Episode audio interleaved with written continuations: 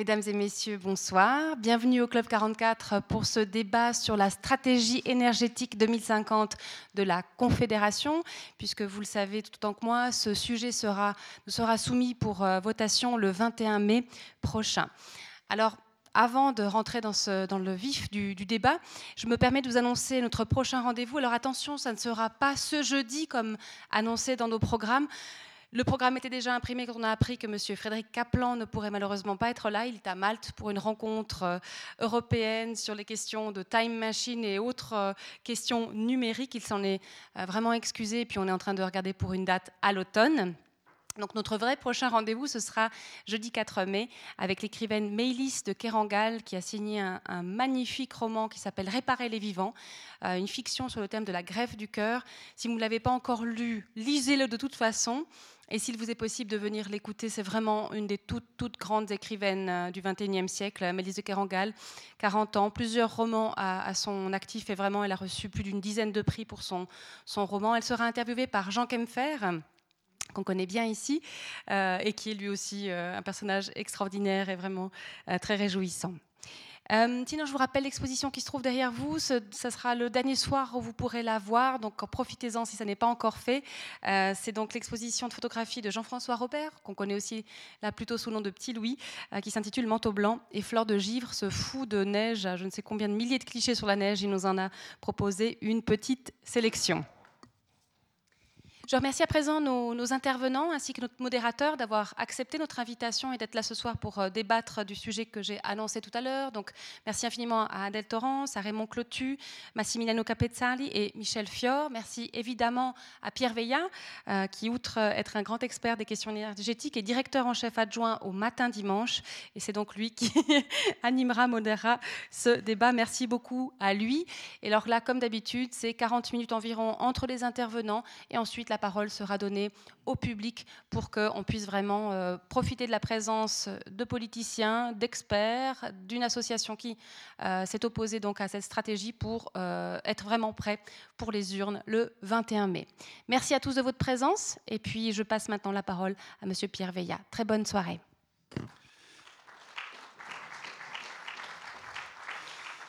Merci pour euh, cette introduction. Alors, euh, la stratégie énergétique dont nous allons parler ce soir est un texte de loi qui a une longue maturation. On peut dire qu'il y a une accélération avec la catastrophe de Fukushima. Euh, que le Parlement et le Conseil fédéral a décidé de sortir du nucléaire assez rapidement et qu'ensuite il a fallu mettre en œuvre les modalités de cette sortie et c'est devenu la loi sur la transition énergétique euh, qui a pris un certain temps, qui a eu connu euh, deux évolutions. La première était une, loi qui voulait couvrir une stratégie globale, y compris son financement dans le moindre détail, on peut dire, même en changeant à un moment donné la fiscalité, puisqu'il s'agissait d'introduire une fiscalité écologique. Et finalement, le Conseil fédéral y a renoncé, le Parlement également. Et puis on se trouve devant une loi euh, qui règle la stratégie énergétique, on peut le dire, de 2000 de maintenant jusqu'en 2029, 2030. Et ensuite, il faudra euh, continuer à légiférer. Le Conseil fédéral estime qu'on a le temps nécessaire pour euh, reprendre les travaux et faire une deuxième, un deuxième paquet de la loi.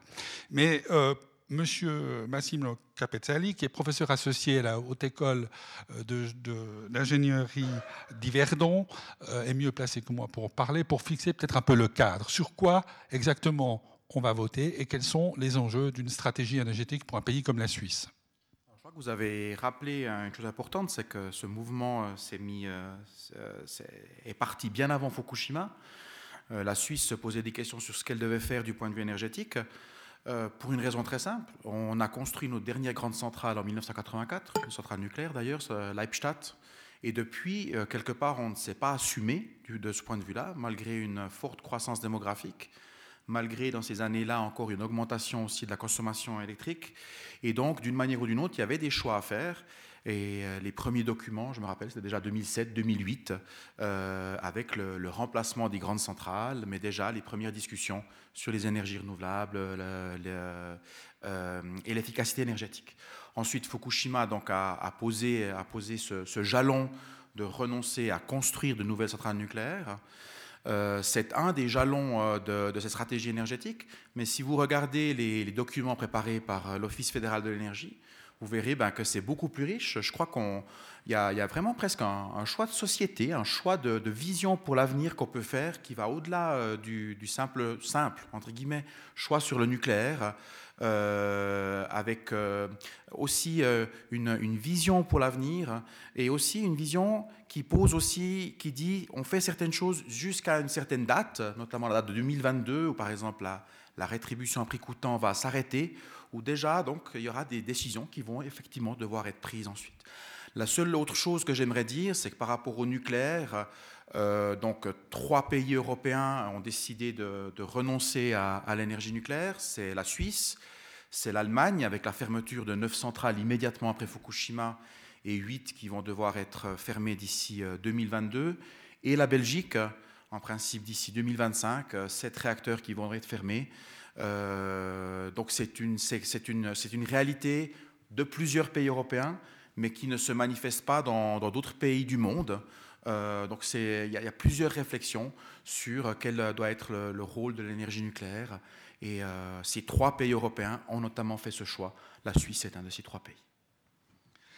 Merci. On, pourra vous interroger sur les questions plus techniques euh, au cours du débat. Monsieur Raymond Clotus, vous, vous, êtes conseiller national, vous étiez membre de l'UDC, j'ai cru comprendre, je ne sais pas si vous l'êtes encore, mais disons, on va admettre que vous êtes toujours conseiller national, ça c'est une réalité. Oui, ça c'est une réalité. Euh, votre parti a décidé de combattre euh, la stratégie 2050 euh, de la Confédération. Alors pourquoi? Quel est un peu, quel est, Pourquoi ce choix? Alors ce choix, il est, relativement simple. cette stratégie énergétique 2050, pour nous, est synonyme d'économie planifiée. Tout simplement, c'est l'État, à un moment donné, euh, qui va donner son diktat en matière d'économie d'énergie. Et puis ça, nous ne le voulons pas. Très clairement, nous sommes dans un pays libre euh, et il y a la liberté euh, d'entreprise. Et déjà actuellement, on le voit beaucoup. Moi, je le vois dans mes activités professionnelles. Je m'occupe de PME et PMI. Et ces entreprises quand elles investissent, par exemple, dans une nouvelle usine, elles tiennent compte des nouvelles technologies, euh, elles tiennent compte aussi de la problématique de l'environnement sans avoir forcément un diktat de l'État. C'est ce que nous ne voulons tout simplement pas. Nous, saluons effectivement de, voir dans l'avenir et puis d'essayer de trouver des solutions effectivement pour diminuer euh, les, gaz à effet de serre, pour diminuer le, le CO2. Ça, pour nous, ça c'est très clair, c'est une bonne chose, c'est dans l'intérêt, mais ça ne doit pas venir le diktat ne doit pas venir de l'État, mais on doit plus responsabiliser les gens. Et cette stratégie énergétique, elle va quand même coûter euh, dans les 200 milliards de francs. Et à un moment donné, il y a bien quelqu'un qui devra euh, financer cela. Et c'est là, on vit quand même, il y a passablement, même d'ici 2030, il y a passablement d'incertitudes, aussi bien pour notre économie, pour notre tissu économique, que pour les, particuliers. Et c'est ce qui nous inquiète dans cette, euh, dans cette nouvelle loi. Monsieur Michel Fior, vous, êtes, euh, vous défendez en fait les paysages euh, en estimant, si j'ai bien compris un peu les arguments venant de, votre côté, de, vos associations, que cette loi portait atteinte aux paysages de manière irrémédiable et que, notamment à cause de l'éolien, qui ne serait pas une énergie pertinente pour la Suisse. Est-ce que vous pouvez euh, confirmer ce, ce, que je viens de dire, ou bien vous êtes il y a une autre raison Non, mais je le confirme alors tout à fait, très volontiers, c'est absolument juste. Comment vous résumez euh, euh, notre position par rapport à ça? Euh, nous sommes d'avis que cette loi, en fait, elle part de très bonnes intentions. La sortie du nucléaire, d'une part, le développement des énergies renouvelables, c'est évident que ce sont des voies à suivre. que, voilà, c'est mieux comme ça qu'on ne remet absolument pas en cause. là où il y a un problème, c'est que cette loi qui, en fait, se veut favorable à l'environnement, aboutit à un résultat en fait inverse, qui est euh, celui d'une atteinte grave, en fait, à la fois au paysage, mais aussi euh, à la biodiversité. Là, je pense essentiellement euh, à la question des oiseaux, mais enfin, c'est pas ce que je vais aborder le plus, disons ce soir. Mais sur la question du paysage, effectivement, il y a une atteinte à l'environnement qui est très grave. L'objectif de production de cette stratégie, c'est, alors je ne vais pas entrer dans les détails techniques, c'est 4,3 TWh, comme on dit, ça veut dire beaucoup, hein, euh, d'électricité euh, d'origine éolienne. Et pour faire ces 4,3 TWh, il faut 1000 machines. Hein. Mille machines, ce n'est pas, des, pas des petites fleurs euh, qui se cachent entre les sapins euh, de l'arc jurassien, non, c'est des, des, machines industrielles, c'est des monstres industriels d'environ 200 mètres de haut. Et bah, on est ici dans l'arc jurassien, donc on, en sait quelque chose. Hein. sur les 1000 machines qu'il faudrait, on peut estimer à en tout cas, je dirais, 400 et probablement plutôt 500 qui seraient répartis entre la vallée de Joux, et puis euh, le, canton de Bâle-Campagne euh, ou, euh, ou, Soleure. Et ça, et c'est ça qui est le plus, étrange dans toute cette histoire, dans un pays en fait qui n'est pas du tout propice au vent. Hein. On a en Suisse des vents moyennes qui sont autour de 5 mètres secondes. or, ces machines, ces éoliennes sont faites pour ce qui est de, par exemple, des machines allemandes pour des vents moyens d'à peu près 11-12 mètres secondes. Donc, si vous voulez, ce volet éolien n'est pas fait pour la spécificité suisse. Ah d'accord, je fais trop de vent. Ah bah alors, je ne me mets plus là. Voilà. Donc, en fait, euh, euh, nous, en fait, ce qu'on reproche à, cette stratégie, c'est qu'elle développe des solutions qui ne sont pas adéquates euh, à, à, la spécificité suisse. Alors, c'est quoi cette spécificité, en fait, suisse? La Suisse est un pays très bâti. Et là où il y a un énorme potentiel à exploiter, qui ne l'est pas assez à nos yeux, ben c'est sur ces toits, hein, sur toutes ces maisons qui sont bâties. Donc il y a un énorme potentiel euh, au niveau euh, euh, du photovoltaïque ou du solaire thermique également. Mais il y a aussi une autre spécificité de la Suisse qui est en fait qu'en raison de ce développement démographique comme important, 2 à 3 de population qui augmente par année, des villes qui s'étendent, des communes qui s'étendent, nos régions, enfin les, parties rurales, les parties non construites sont de plus en plus mises sous, sous pression. Et que fait cette loi? À un moment où justement on devrait plus protéger les zones naturelles contre les risques de cette urbanisation, eh bien, la loi fait le contraire elle, déréglemente complètement euh, la protection euh, euh, des zones naturelles. C'est le cas donc, de ces articles 12 et 13 qui, pour nous, sont les plus problématiques. Hein. L'article 12 qui érige les nouvelles énergies renouvelables, en l'occurrence, dans les faits, c'est surtout l'éolien, au rang d'intérêt national, donc pour les imposer, en fait, partout, partout, parce que le minimum que, que, donne la Confédération pour, euh, pour qu'une installation soit considérée comme étant euh, euh, d'intérêt national, c'est 10 MW de production par année, c'est trois machines, c'est trois éoliennes. Hein. Donc à partir de trois machines, on est dans le domaine de l'intérêt national et ces trois machines peuvent être imposées en fait. Et l'article 13 dit même, va encore même plus loin, il dit que même lorsque les conditions de l'article 12 ne sont pas remplies, le Conseil fédéral peut, sur demande, euh, faire une exception. Donc l'exception, ça veut dire que même une machine, n'importe où en Suisse, dans une région protégée, comme par exemple une région qui figure à l'inventaire fédéral des paysages, hein, qui est vraiment l'instrument qui protège le mieux le paysage en Suisse, pourrait être tout à fait possible. Et ça en plus, en réduisant le droit de recours des oppositions, plus possible d'aller au tribunal euh, de droit d'opposition des organisations environnementales, hein, plus possible d'aller euh, au tribunal fédéral. Donc on a véritablement, avec cette loi, un démantèlement euh, de la protection de l'environnement et du paysage en Suisse, ce qui est regrettable parce qu'en fait, ce, système actuel de la protection du paysage, c'est pour moi vraiment une success story. On a réussi à maîtriser le développement de l'urbanisation en donnant à certaines organisations une possibilité d'influencer les processus hein, et d'avoir en fait un bon équilibre. On casse cet équilibre et vraiment pour le paysage, cette loi va être une très très mauvaise chose. Merci. Euh, Madame Adèle Dorance, vous êtes conseillère nationale vaudoise, membre des Verts. Vous avez présidé le parti, vous avez suivi euh, ce débat de très près. Alors, finalement, quelle est votre position? Pourquoi soutenir cette loi alors que même les milieux euh, peut-être proches de nature disent non? Euh, je ne sais pas à quel moment de la discussion je pourrais euh, contester ce qui vient d'être dit, parce que ce qui vient d'être dit est faux. Sinon, c'est évident qu'en tant qu'écologiste, je ne soutiendrai pas cette loi. J'ai participé pendant six ans aux travaux parlementaires à la Commission de l'environnement euh, qui ont débouché sur la loi qui vous est maintenant soumise, à vous, population. Euh, donc, euh, je peux vous donner des explications sur les différents points qui ont été présentés. Je le ferai peut-être dans un deuxième temps.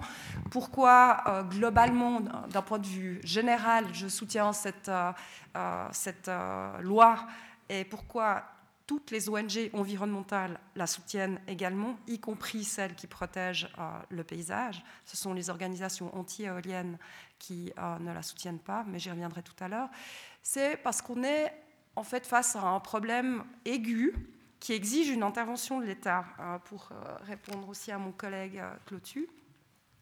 On a des vieilles centrales nucléaires qui vont progressivement fermer, quelle que soit la vitesse à laquelle on va les fermer.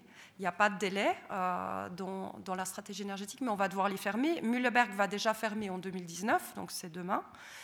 Besnau 1 est actuellement à l'arrêt depuis deux ans. Euh, ne produit plus d'énergie depuis deux ans parce qu'il y a des problèmes techniques. Euh, vous l'avez vu euh, récemment, Leibstadt, qui est une des centrales les plus importantes et les plus récentes de Suisse, a aussi été mise à l'arrêt. Progressivement, bon an mal ces centrales nucléaires, on va les fermer. Et elles produisent entre 30 et 40% de l'électricité en Suisse, c'est une quantité qu'on va devoir remplacer par quelque chose d'autre. Et c'est ça l'origine de cette loi. Et pour remplacer ces 30 à 40% d'électricité, ce n'est pas rien. Euh, il faut des politiques publiques, ça va pas se faire tout seul. Alors, il y a plusieurs options pour euh, remplacer ces 30 à 40% d'électricité.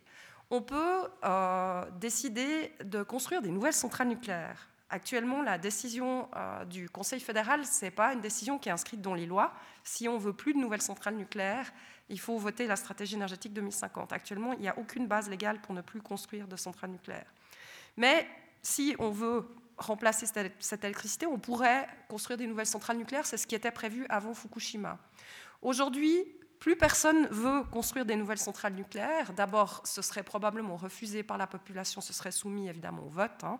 Euh, vraisemblablement, ce serait refusé par la population. Ensuite, plus personne veut investir dans des nouvelles centrales nucléaires parce que les centrales nucléaires actuellement fonctionnent à perte. Donc, il n'y a personne qui veut mettre de l'argent là-dedans. Il n'y aura pas de nouvelles centrales nucléaires, vraisemblablement, euh, dans un horizon euh, raisonnable. Les nouvelles euh, technologies dont on nous promet monts et merveilles depuis des décennies ne seraient pas prêtes, dans les meilleurs des scénarios, de toute façon, avant 2045. Donc, en principe, il n'y aura pas de nouvelles centrales nucléaires. Ça, c'est le premier point. Deuxième possibilité, on peut évidemment importer de ces 30 à 40% d'électricité, on peut les importer. Problème, euh, avec l'électricité importée, on a des problèmes de traçabilité. Une partie de cette électricité, c'est de l'électricité nucléaire. Ce n'est pas très cohérent de sortir du nucléaire en Suisse et puis d'importer de, l'électricité nucléaire produite à l'étranger. Et puis, c'est aussi de l'électricité produite avec du charbon ou du gaz, et ça émet beaucoup de CO2. C'est contraire à nos engagements dans le cadre de l'accord de Paris, la politique climatique de la Suisse. Donc là aussi, on a un problème. En plus, euh, et là, je m'adresse à mon collègue UDC, ça nous rend très dépendants face à l'étranger. Et ce n'est pas une situation confortable pour un pays de dépendre de l'étranger pour son approvisionnement électrique. Euh, là, je ne parle même pas du pétrole, qui est évidemment aussi concerné par la stratégie énergétique euh, qui, est intégralement importé. Voilà, donc on voit qu'on on a, vraiment des difficultés à remplacer ces, 30 à 40% d'électricité si on ne les produit pas sur place de manière sûre et propre. Et c'est ce que propose la stratégie énergétique. Dans la stratégie énergétique, je vais peut-être compléter un peu ce que vous avez annoncé plus précisément, il y a, il je dirais, trois, choses. Il y a l'inscription dans la loi du fait que la Confédération refusera toute nouvelle autorisation pour une nouvelle centrale. Donc ça, ce serait dans la loi. Ensuite, il y a une augmentation des soutiens aux énergies renouvelables. Vous l'avez dit, c'est la RPC, la rétribution à prix coûtant. Je ne sais pas si ça vous parle, mais euh, ce sont les subventions euh, que peuvent recevoir les, installateurs de, nouvelles, euh, de nouveaux systèmes de production d'énergie renouvelable. actuellement, on a 36 000 projets qui sont en attente de subventions. Il n'y a plus d'argent pour soutenir ces projets. Chaque mois, il y a 1000 nouveaux projets qui arrivent dans les tiroirs de l'administration. Donc, il faut augmenter les moyens pour, euh, pour ces, subventions-là. Et ça, c'est un point très important qui nous permettra de développer les énergies renouvelables localement. Euh, ça va coûter quelque chose, ça c'est vrai, mais ça ne va pas coûter beaucoup si on le répartit entre nous tous. Euh, ça va coûter 40 francs par ménage de 4 personnes qui consomment avec une consommation moyenne d'électricité parce qu'on va vous faire payer cette augmentation dans votre facture d'électricité. Donc ça fait 40 francs par ménage de 4 personnes en moyenne par année. Et puis, il y a une série de mesures qui sont sur l'efficacité énergétique et qui ne concernent pas seulement l'électricité. Ça concerne l'électricité parce qu'on va avoir des prescriptions plus exigeantes pour les appareils euh, que vous achetez euh, euh, qui consomment l'électricité. Ça peut être un appareil ménager, des choses comme ça. Là, ceux que vous trouverez sur le marché, ils seront plus efficients parce qu'on va avoir des exigences plus fortes à ce niveau-là. Mais ça concerne aussi d'autres types d'énergie, pas seulement l'électricité, et en particulier l'essence. Et là, on va avoir aussi des prescriptions plus exigeantes qui sont bêtement reprises sur l'Europe pour les voitures, hein, les nouvelles voitures qu'on va mettre euh, sur le marché en Suisse. C'est-à-dire que les voitures que vous aurez à choix euh, dans les garages, quand vous achetez une nouvelle voiture, elles devront être plus efficientes en moyenne. Et là, ça veut dire que vous allez aussi faire des économies. On a pu calculer qu'avec euh, ces nouvelles prescriptions, un ménage euh, qui a une voiture qui l'utilise, c'est toujours des moyennes, hein, euh, va pouvoir économiser 400 francs par année sur sa facture d'essence. L'essence, ça coûte cher, donc les économies, elles sont vite intéressantes.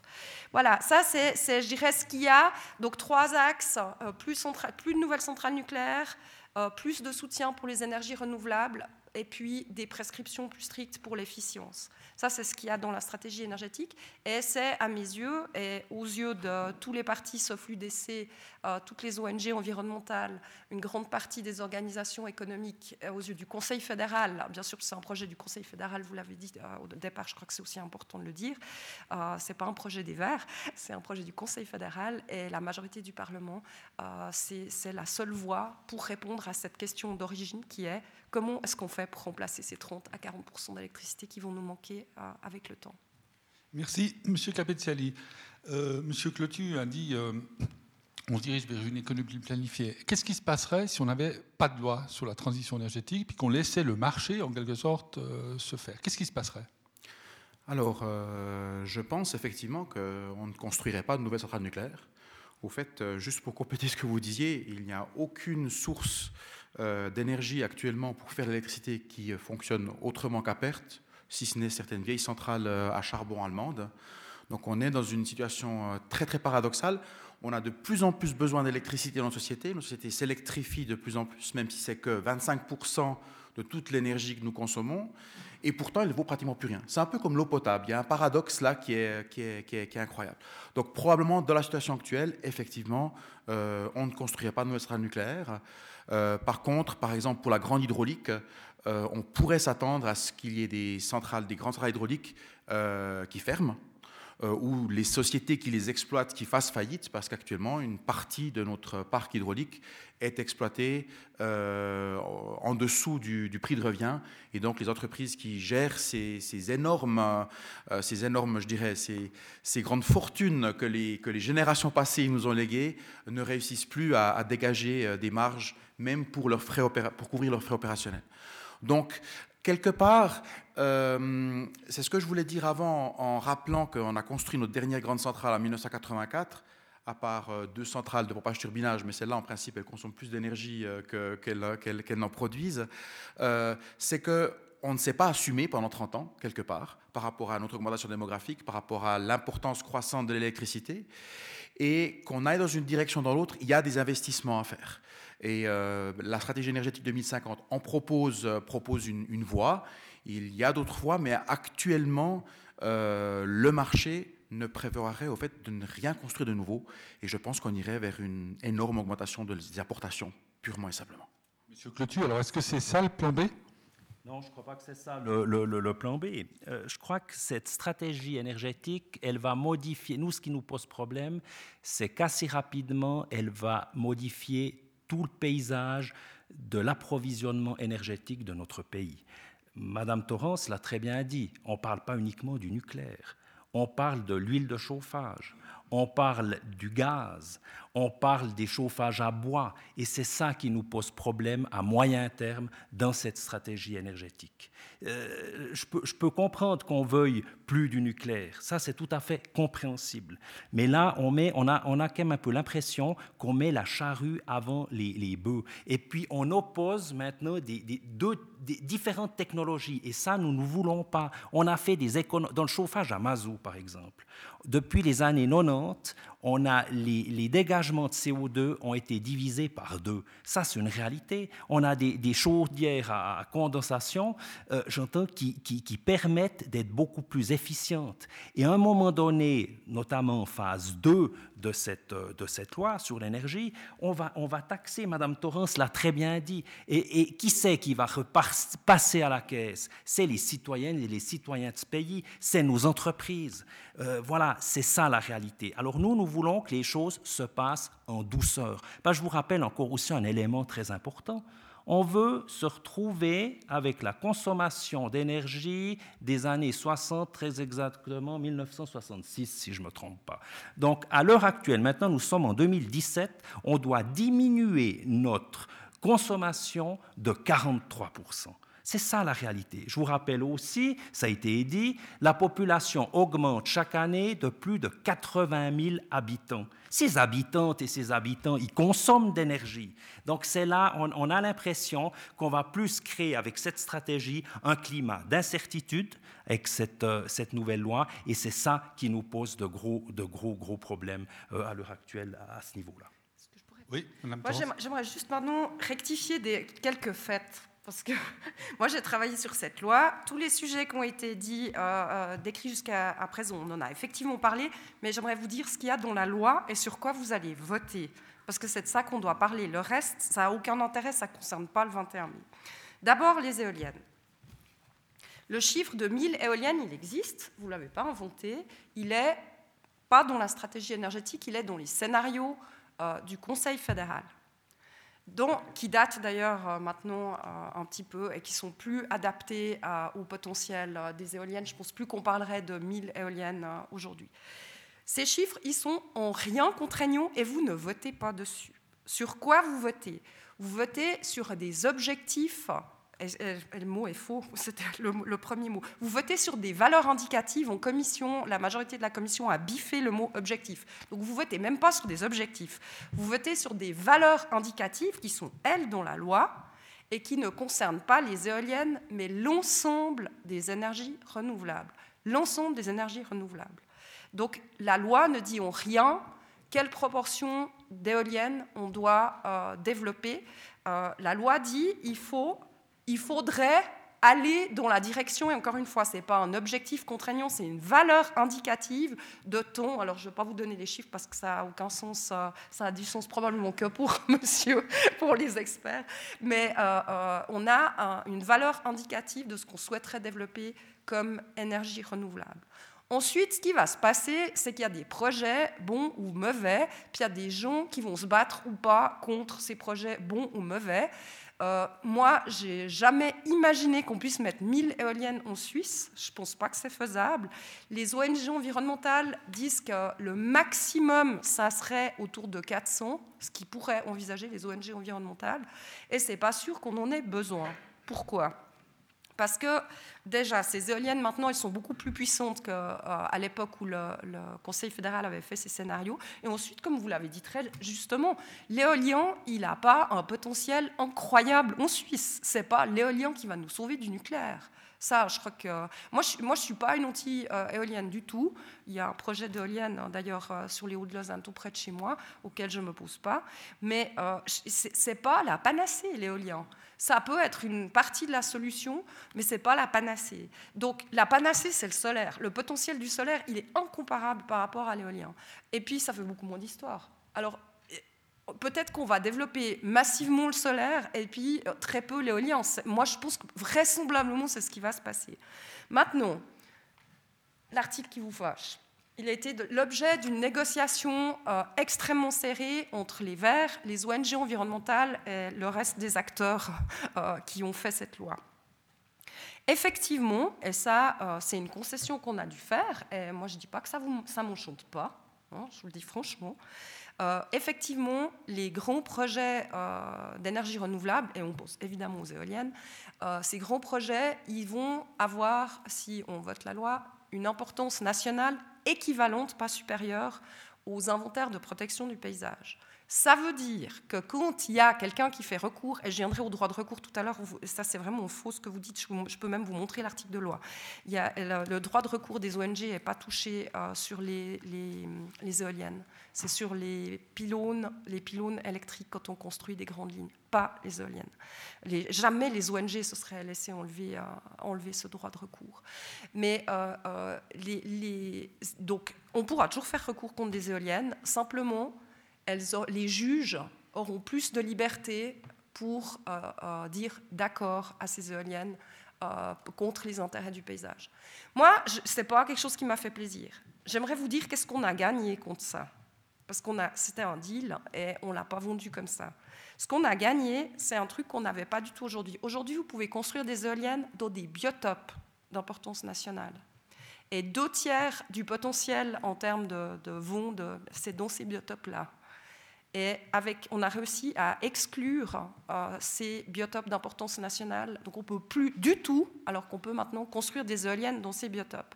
C'est l'affaiblissement, il touche le paysage et pas la nature au sens biodiversité, protection des, espèces et, des milieux naturels.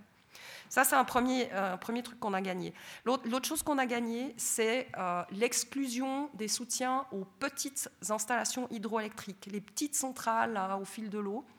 C'est une grande victoire parce qu'actuellement, on avait beaucoup de ces projets de, petites centrales hydroélectriques sur le peu de rivières qui restent naturelles en Suisse, où on a encore euh, justement des poissons qui peuvent se déplacer librement, des, débits qui sont naturels. Et ces petites centrales, elles font des dégâts énormes à la biodiversité et elles produisent peu d'énergie. Donc c'est débile.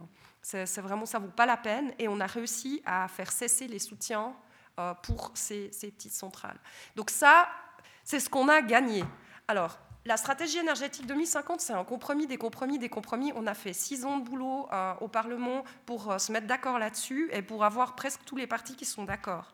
Moi, comme verte, je ne suis pas contente avec tout, mais je défendrai bec et ongle cette stratégie énergétique pendant ces votations parce que le bilan, il est ultra positif. Et on ne peut pas gagner partout. Là, on a dû faire une concession et je refuse de dire non à ce paquet qui contient en plus des mesures très importantes pour la protection du climat. Euh, donc ce que je vous ai dit tout à l'heure, notamment pour, euh, pour les voitures, des voitures plus efficientes, ça, a un impact fort sur la protection du climat. La protection du climat est un danger majeur pour la nature, le paysage, la biodiversité. Avec le réchauffement climatique, votre joli Jura, notre joli Jura, je suis originaire de Sainte-Croix, il y aura plus de les sapins, les épicéas, c'est fini dans deux générations. C'est fini. Les, pâturages, c'est fini. Ça, ça va disparaître avec le, changement climatique. Vous pouvez en parler. Moi, j'ai vu une conférence de Martine Rébété, que vous connaissez certainement, qui m'a glacé le son. Ce sera un changement radical de nos paysages. Ça, c'est une menace encore bien plus grave que quelques éoliennes supplémentaires. Moi, pour les éoliennes, je considère qu'il faut les construire là où les gens sont d'accord localement. Je pense qu'il faut euh, faire des votes démocratiques et les gens doivent pouvoir choisir sur place s'ils les veulent ou pas. Euh, c'est un choix, c'est vrai, on a un impact sur un paysage, c'est les gens sur place qui doivent décider, ça ne doit pas être du top-down, les gens doivent décider. Si on ne fait pas ça, de toute façon, euh, même avec la stratégie énergétique, vous, les riverains et, la Fondation pour le paysage, qui fait beaucoup de recours contre des éoliennes, bloqueront les projets, puis ils ne se feront pas, c'est tout. Ils ne se feront pas. Mais euh, je pense encore une fois que cette, stratégie énergétique, vraiment, elle, elle, en vaut la peine et on ne peut pas l'acheter à la poubelle parce qu'il y a un point où on a dû faire une concession. Ce n'est pas ça la politique suisse. La politique suisse, c'est faire des compromis et puis après se battre tous ensemble pour ces compromis. Monsieur Fior, vous êtes rassuré? Euh, alors Absolument pas. Je crois qu'on ne lit pas les mêmes chiffres, on ne lit sans doute pas non plus les mêmes documents. Alors que ces 1000 éoliennes ne sont pas contraignantes, qu'on n'ait pas le chiffre de 1000 dans la loi, alors là, je suis d'accord avec vous. Cela dit, il y a un objectif de 4,3 TWh et il n'y a pas de miracle, vous pouvez calculer les choses comme vous voulez. Pour atteindre cet objectif, il faut 1000 machines. Et je prends. Non, mais attendez, attendez, attendez, je ne vous ai pas interrompu. Je vous ai pas interrompu. Je vous ai 4,3 TWh, c'est l'éolien. Le solaire, c'est 11, C'est pas dans la loi? Mais non, mais enfin, Ensuite, deuxième chose, on a 35, à, vous avez dit, je crois vous-même, 35 à 40 euh, de nucléaire qu'on doit remplacer par quelque chose. Mhm. Mais il faut bien qu'on le remplace par quelque chose. Alors, on a ces, formes d'énergie renouvelable, il y a du solaire, il y a de l'éolien, etc.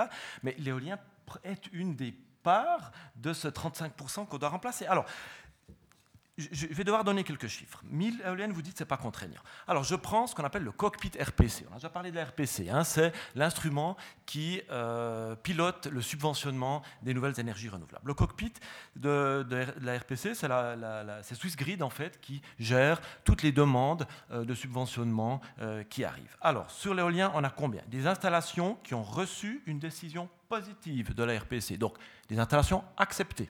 Hein, qui peuvent euh, être financées du jour au lendemain, c'est 509 machines.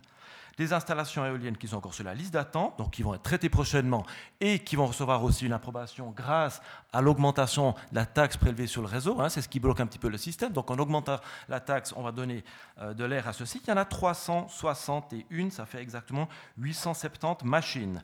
Avec ça, on arrive avec, à 3,5 TWh. On n'est pas encore au 4,3 de l'objectif. Alors, 1000 éoliennes, c'est sans doute pas dans la loi, ok, mais dans les faits, c'est exactement à ça qu'il faut, euh, s'attendre. Ensuite, j'aimerais quand même aussi réagir sur la question euh, de l'intérêt national, notamment euh, du droit de recours. Je, commence par cette question du tribunal fédéral qui sera en, aucune manière touché. Je suis quand même un petit peu étonné. ça, vous avez évoqué la loi, mais je l'ai là, oui, c'est l'article, page 35 de la loi, où on modifie la loi sur le tribunal fédéral, on modifie l'article 83, lettre W de, la loi sur le tribunal fédéral qui dit le recours est irrecevable contre les décisions en matière de droit de l'électricité qui concernent l'approbation des plans des installations électriques à courant fort et à courant faible. C'est pas les installations de production. Mais ce sont des installations éoliennes non. qui sont comprises c'est faux, c'est faux. C'est pas les installations éoliennes. Ce terme s'applique aux installations de type panneaux, euh, les piliers des lignes.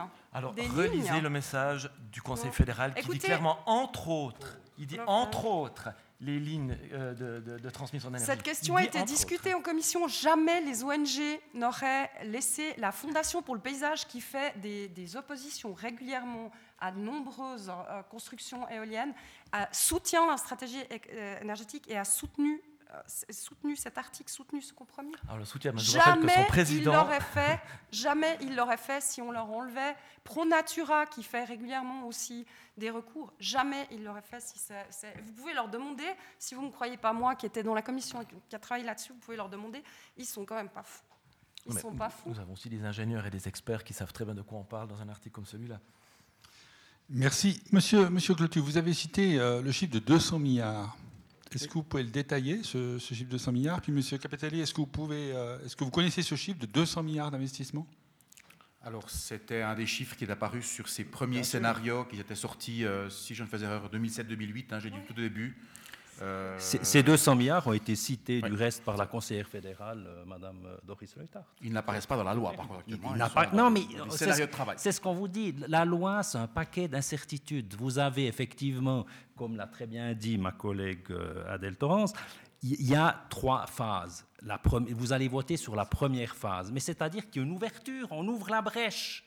Mais après, ce qui va poser problème, c'est la deuxième phase. La deuxième phase, ce qui était précédemment, alors ça, le Parlement l'a supprimé, mais il y a des taxes sur l'électricité, euh, plus 3 centimes le kilowattheure, il y avait une taxe sur le carburant jusqu'à plus 26 centimes, euh, il y avait une taxe sur les combustibles pour justement inciter. Alors ça, bien sûr, le Parlement l'a refusé en février dernier. Ça, c'est une réalité. Mais après la phase 2, si on accepte de rentrer dans cette loi, à un moment donné, la phase 2, il va bien falloir y passer. Alors ce ne sera peut-être pas sous cette forme-là au niveau des taxes, mais le mode de financement passera soit par la TVA ou passera par les impôts. La réalité, elle est là. Et, c'est ça que nous ne voulons pas. Et on a pu le voir, euh, il y a une multitude d'incertitudes. On a encore vu maintenant par rapport à toute la problématique des éoliennes. On a vu, on n'a toujours pas, j'entends, réglé, parce que le nucléaire, ça représente 33%. Les stations au fil de l'eau, que Mme Torrance n'est pas tout à fait d'accord d'en avoir ou bien d'augmenter ces stations, actuellement, ça représente 25% en hiver, on doit quand même assurer euh, à nos citoyennes et nos citoyens, à nos PME et PMI, euh, un approvisionnement énergétique sûr. Et là, on a besoin du nucléaire. Alors, qu'est-ce qu'on va faire à un moment donné? On va importer, on va importer ce nucléaire de l'étranger ou bien des centrales à charbon euh, de la vallée de la Roure en Allemagne? Non. Donc, vous voyez, il y a quand même un tas de, de postes qui ne sont pas réglés et c'est là-dessus nous critiquons cette loi. Et puis les frais, les coûts, les 200 milliards, à un moment donné, on va subventionner, euh, on, va, on va inciter le, citoyen par l'État, mais ces subventions, il y a bien quelqu'un qui, devra, qui, devront, qui devront les payer. L'argent ne va pas tomber du ciel. Donc c'est là où, tout est, tout est ouvert. Et, ça, je pense qu'on ne peut pas prendre le risque actuellement d'ouvrir cette brèche. C'est pour ça que nous nous opposons euh, d'une manière assez virulente à cette euh, nouvelle loi. Monsieur Capitelli, est-ce que c'est un problème si jamais on, devait importer? Quel est, quel est, le problème? Puisque finalement, la Suisse, c'est une grande ville de 8 millions d'habitants, en gros. Alors, euh, nous avons déjà pas mal de, je dirais, de, paramètres économiques qui font de nous un pays relativement cher, pour toute une série de motifs légitimes, la main-d'œuvre, euh, etc. Donc, c'est clair que s'il y a une question d'indépendance par rapport à l'étranger, clairement, mais aussi une question de, manque de contrôle sur les coûts. Et si ce coût venait à augmenter, donc on ajouterait encore un, paramètre négatif par rapport à, notre industrie, ça serait négatif. L'autre aspect, c'est qu'effectivement, le, mix, le mix électrique européen actuel est particulièrement euh, charbonné, même s'il s'améliore. Euh, donc, on produit effectivement de l'électricité pratiquement sans CO2 en Suisse, mais on consomme, comme tous nos, les Européens, euh, du courant qui est charbonné également. Donc notre, courant deviendrait encore plus charbonné. Euh, et on, serait dans une contradiction, en fait, de ne pas s'assumer soi-même, quelque part. C'est que, et on, la discussion sur l'éolien euh, est assez intéressante parce que j'ai participé à des, à séances publiques, notamment dans, le Jura bernois. Le canton de Berne a accéléré les procédures pour euh, l'acceptation des, parcs éoliens. D'ailleurs, j'ai remarqué que les gens sont très au courant lorsqu'ils viennent à, ces séances. Je pense qu'un petit peu le défaut des experts, des fois, c'est de penser que les gens ne comprennent pas ces sujets. Les gens viennent très préparés. Et le dernier auquel je suis allé, par exemple, les services industriels en question qui allaient installer ce parc éolien euh, sur la montagne de Cours, euh, ont dit, nous, on s'engage dans 25 ans à déboulonner les éoliennes et à les enlever. Donc ils prennent déjà en compte du fait qu'il y a alors une, atteinte au paysage qu'on peut aimer ou pas. Il y a des gens qui disent une éolienne c'est beau ou pas, mais là je ne peux pas me prononcer moi-même. Mais ils ont déjà intégré le fait, et c'est le plus grand avantage de l'éolien de ce point de vue-là, euh, qu'on peut euh, imaginer un business plan où après 20, 25 ans, on enlève, on restitue pratiquement, à part le socle en béton armé, euh, la, montagne en tant que telle. Mais les importations, le courant électrique européen moyen est particulièrement charbonné. Une dernière chose que j'aimerais amener, peut-être des coûts qui sont cachés, mais alors euh, qui sait quels sont ces coûts, quelle est leur grandeur? Il faut penser au stockage de l'énergie. Euh, le solaire peut être une panacée, effectivement. Le coût du solaire, du point de vue de la production, a chuté de manière que personne n'imaginait euh, il y a 2-3 ans. Quand je revois des slides que je présentais il y a 2-3 ans, je ne les montre plus parce qu'on s'est trompé. Heureusement, ça fait partie de, la recherche de la science. Donc, ben, le solaire, euh, jusqu'aux dernières nouvelles, produit de jour et par journée relativement bien ensoleillé. Donc, il faut stocker cette énergie pour la restituer à un autre moment, pendant la nuit, à d'autres moments. Et donc, quel sera le coût de ce stockage? Euh, Je ne le sais pas, mais il faut y penser. Et on a la chance en Suisse d'avoir les centrales hydrauliques dites de pompage-turbinage qui vont nous aider on a aussi notre réseau de gaz naturel. Et il ne faut pas aller trop vite de jeter le gaz naturel également. Il y a un souci du point de vue CO2, mais notre réseau de gaz naturel va aussi nous aider à stocker ces nouvelles énergies renouvelables. À quel coût? Avec quelles conditions de marché? Pour l'instant, on ne le sait pas. Oui. Y a deux choses qui ont été dites. Euh, cette idée que la commune de Cours vous a transmise sur le fait qu'un parc éolien, on le démonte après 20 ans, je crois qu'on a un très bon exemple à quelques kilomètres ici à côté, le parc du Mont-Creusin, qui est le seul véritable parc éolien en Suisse.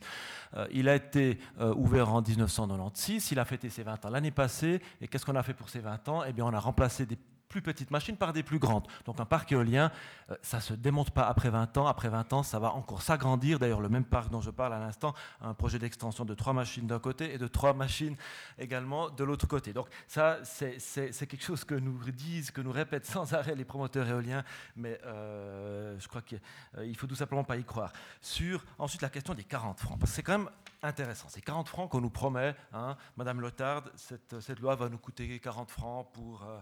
une famille de 4 enfants. Alors, 40 francs, c'est quoi? C'est ce que, en tant que consommateur d'électricité, une famille de 4 personnes payera de plus sur sa facture. Hein. c'est cette taxe qui finance la RPC, cette taxe prélevée sur le réseau, qui passe de 1,5 à 2,3. Ça aura une répercussion sur la facture moyenne des consommateurs d'électricité euh, de 40 francs.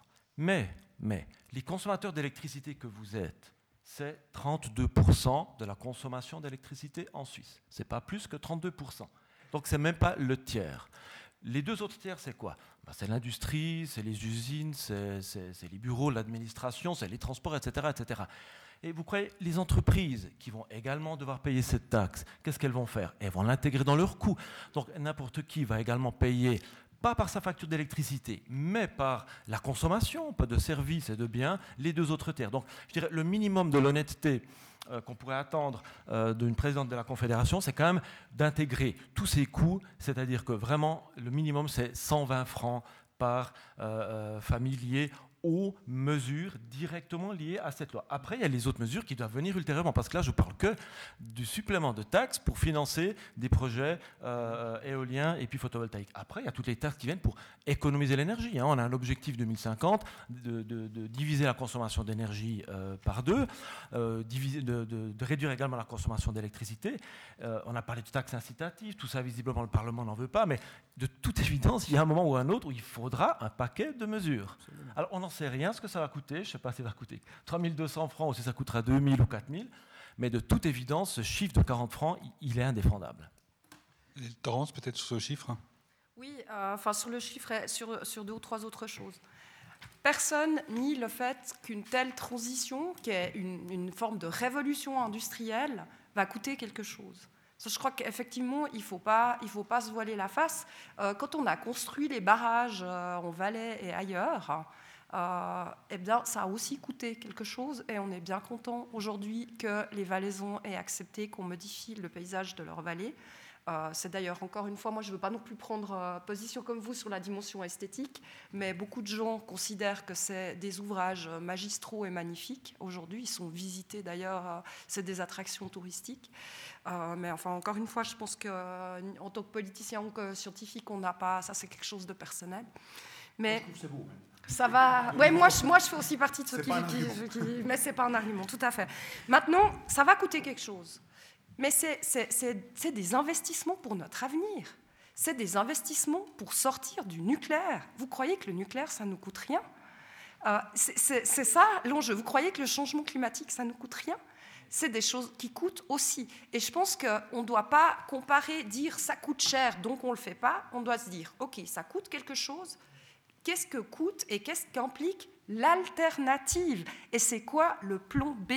Est-ce qu'on veut construire des nouvelles centrales nucléaires? Est-ce qu'on veut, et ça aussi ça coûte, je peux vous dire, est-ce qu'on, et d'ailleurs les gens ne veulent pas, hein, il y a beaucoup de critiques sur les éoliennes, ce que je peux d'ailleurs aussi encore une fois comprendre, euh, si on peut en faire le moins possible, tant mieux, euh, pour ce qui me concerne, mais euh, il y a d'autres coûts dans les autres options. Et, c'est ça qu'on doit comparer.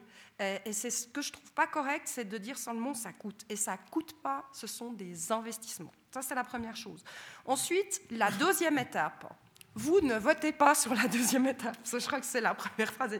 Personne ne vote sur la deuxième étape. Elle n'existe pas cette deuxième étape. On est maintenant au Parlement. bah, on l'a refusé, je suis désolée. On a voté, toi et moi, on a voté contre de l'UDC au vert. On a voté contre. Elle est morte. Il y a trois phases. Soyons honnêtes. Non, il y en a deux. Il y, a, deux. Oui, oui. Et puis après, il y a la troisième qui, si, si, la deuxième n'est pas remplie, on passe à la troisième. Mais alors, oui, il y a plusieurs phases. Oui. il y a plusieurs phases, mais ce n'est pas là-dessus que vous votez euh, citoyen le, 21 mai. Une fois que vous rentrez dans, cette nouvelle loi, on ne pourra pas revenir en arrière. C'est là le problème.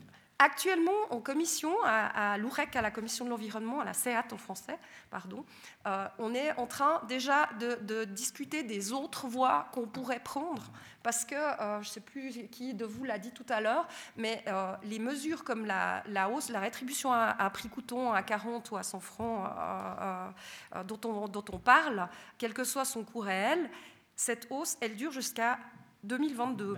C'est demain. Donc il faut maintenant déjà discuter de ce qu'on va faire après. le système de taxes qui avait été proposé est mort, il est refusé de, l'UDC au vert.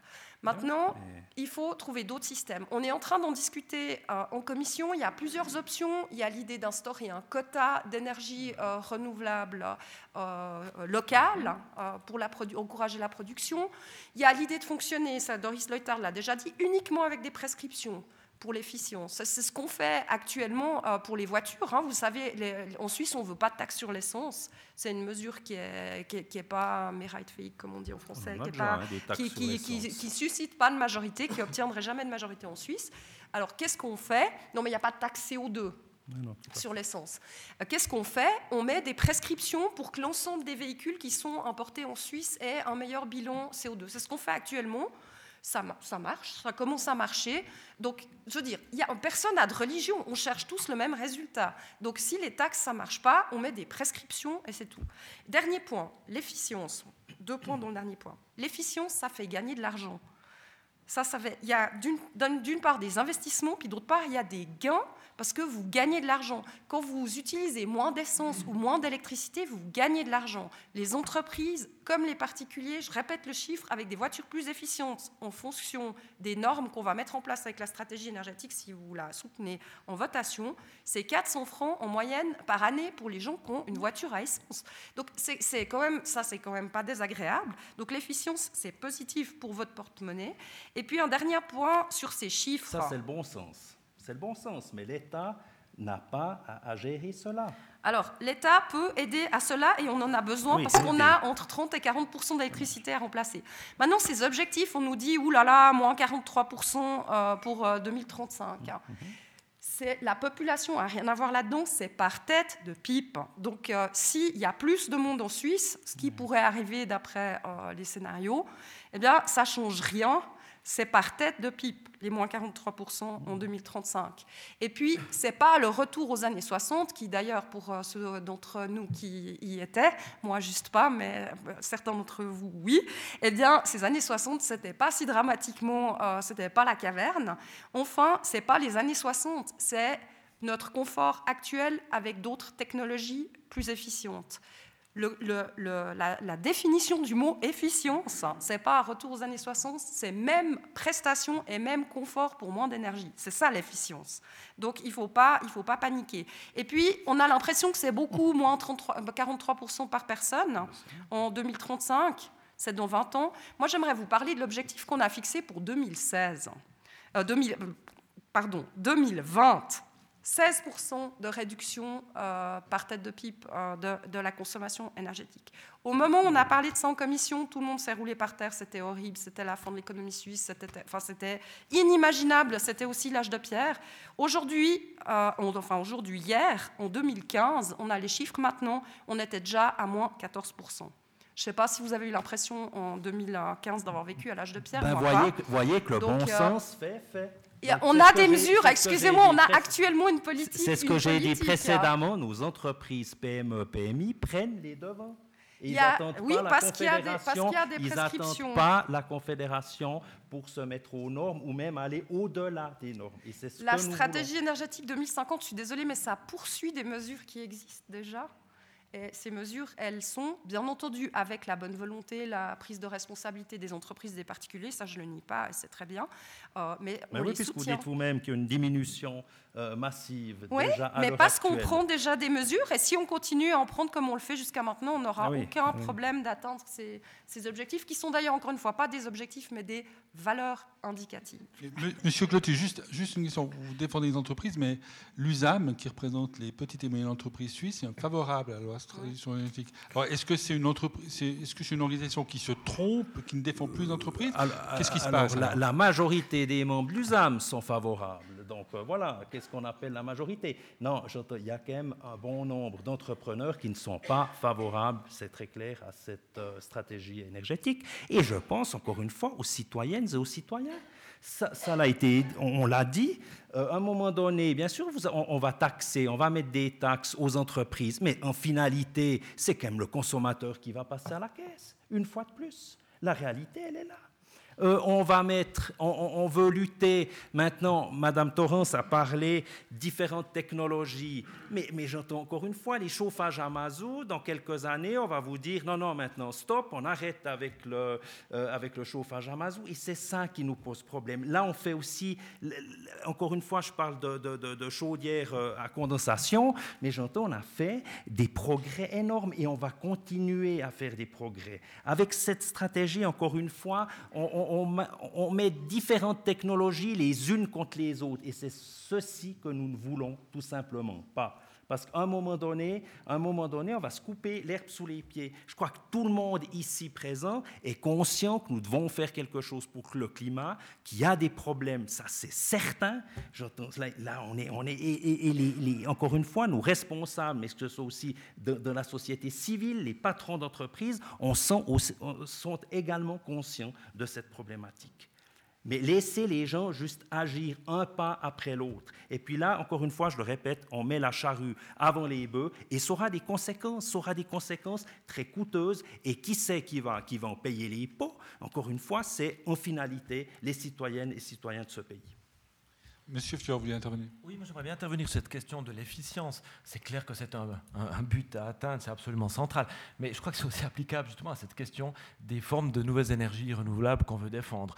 Euh, euh, l'éolien est, est, justement le plus inefficace de tous. L'éolien, pour qu'il soit à la limite de la rentabilité, a besoin d'être subventionné à hauteur de 21,5 centimes le kilowattheure. C'est ce qui était le cas maintenant depuis 2013 ou 2014, je ne sais plus exactement, et qui sera poursuivi également euh, euh, dans le futur avec la nouvelle ordonnance, 21,5 centimes. Pour vous donner un ordre d'idée, la valeur de marché à l'heure actuelle de l'électricité, c'est autour des 3 centimes. Donc euh, on subventionne à 7 fois la valeur de la chose.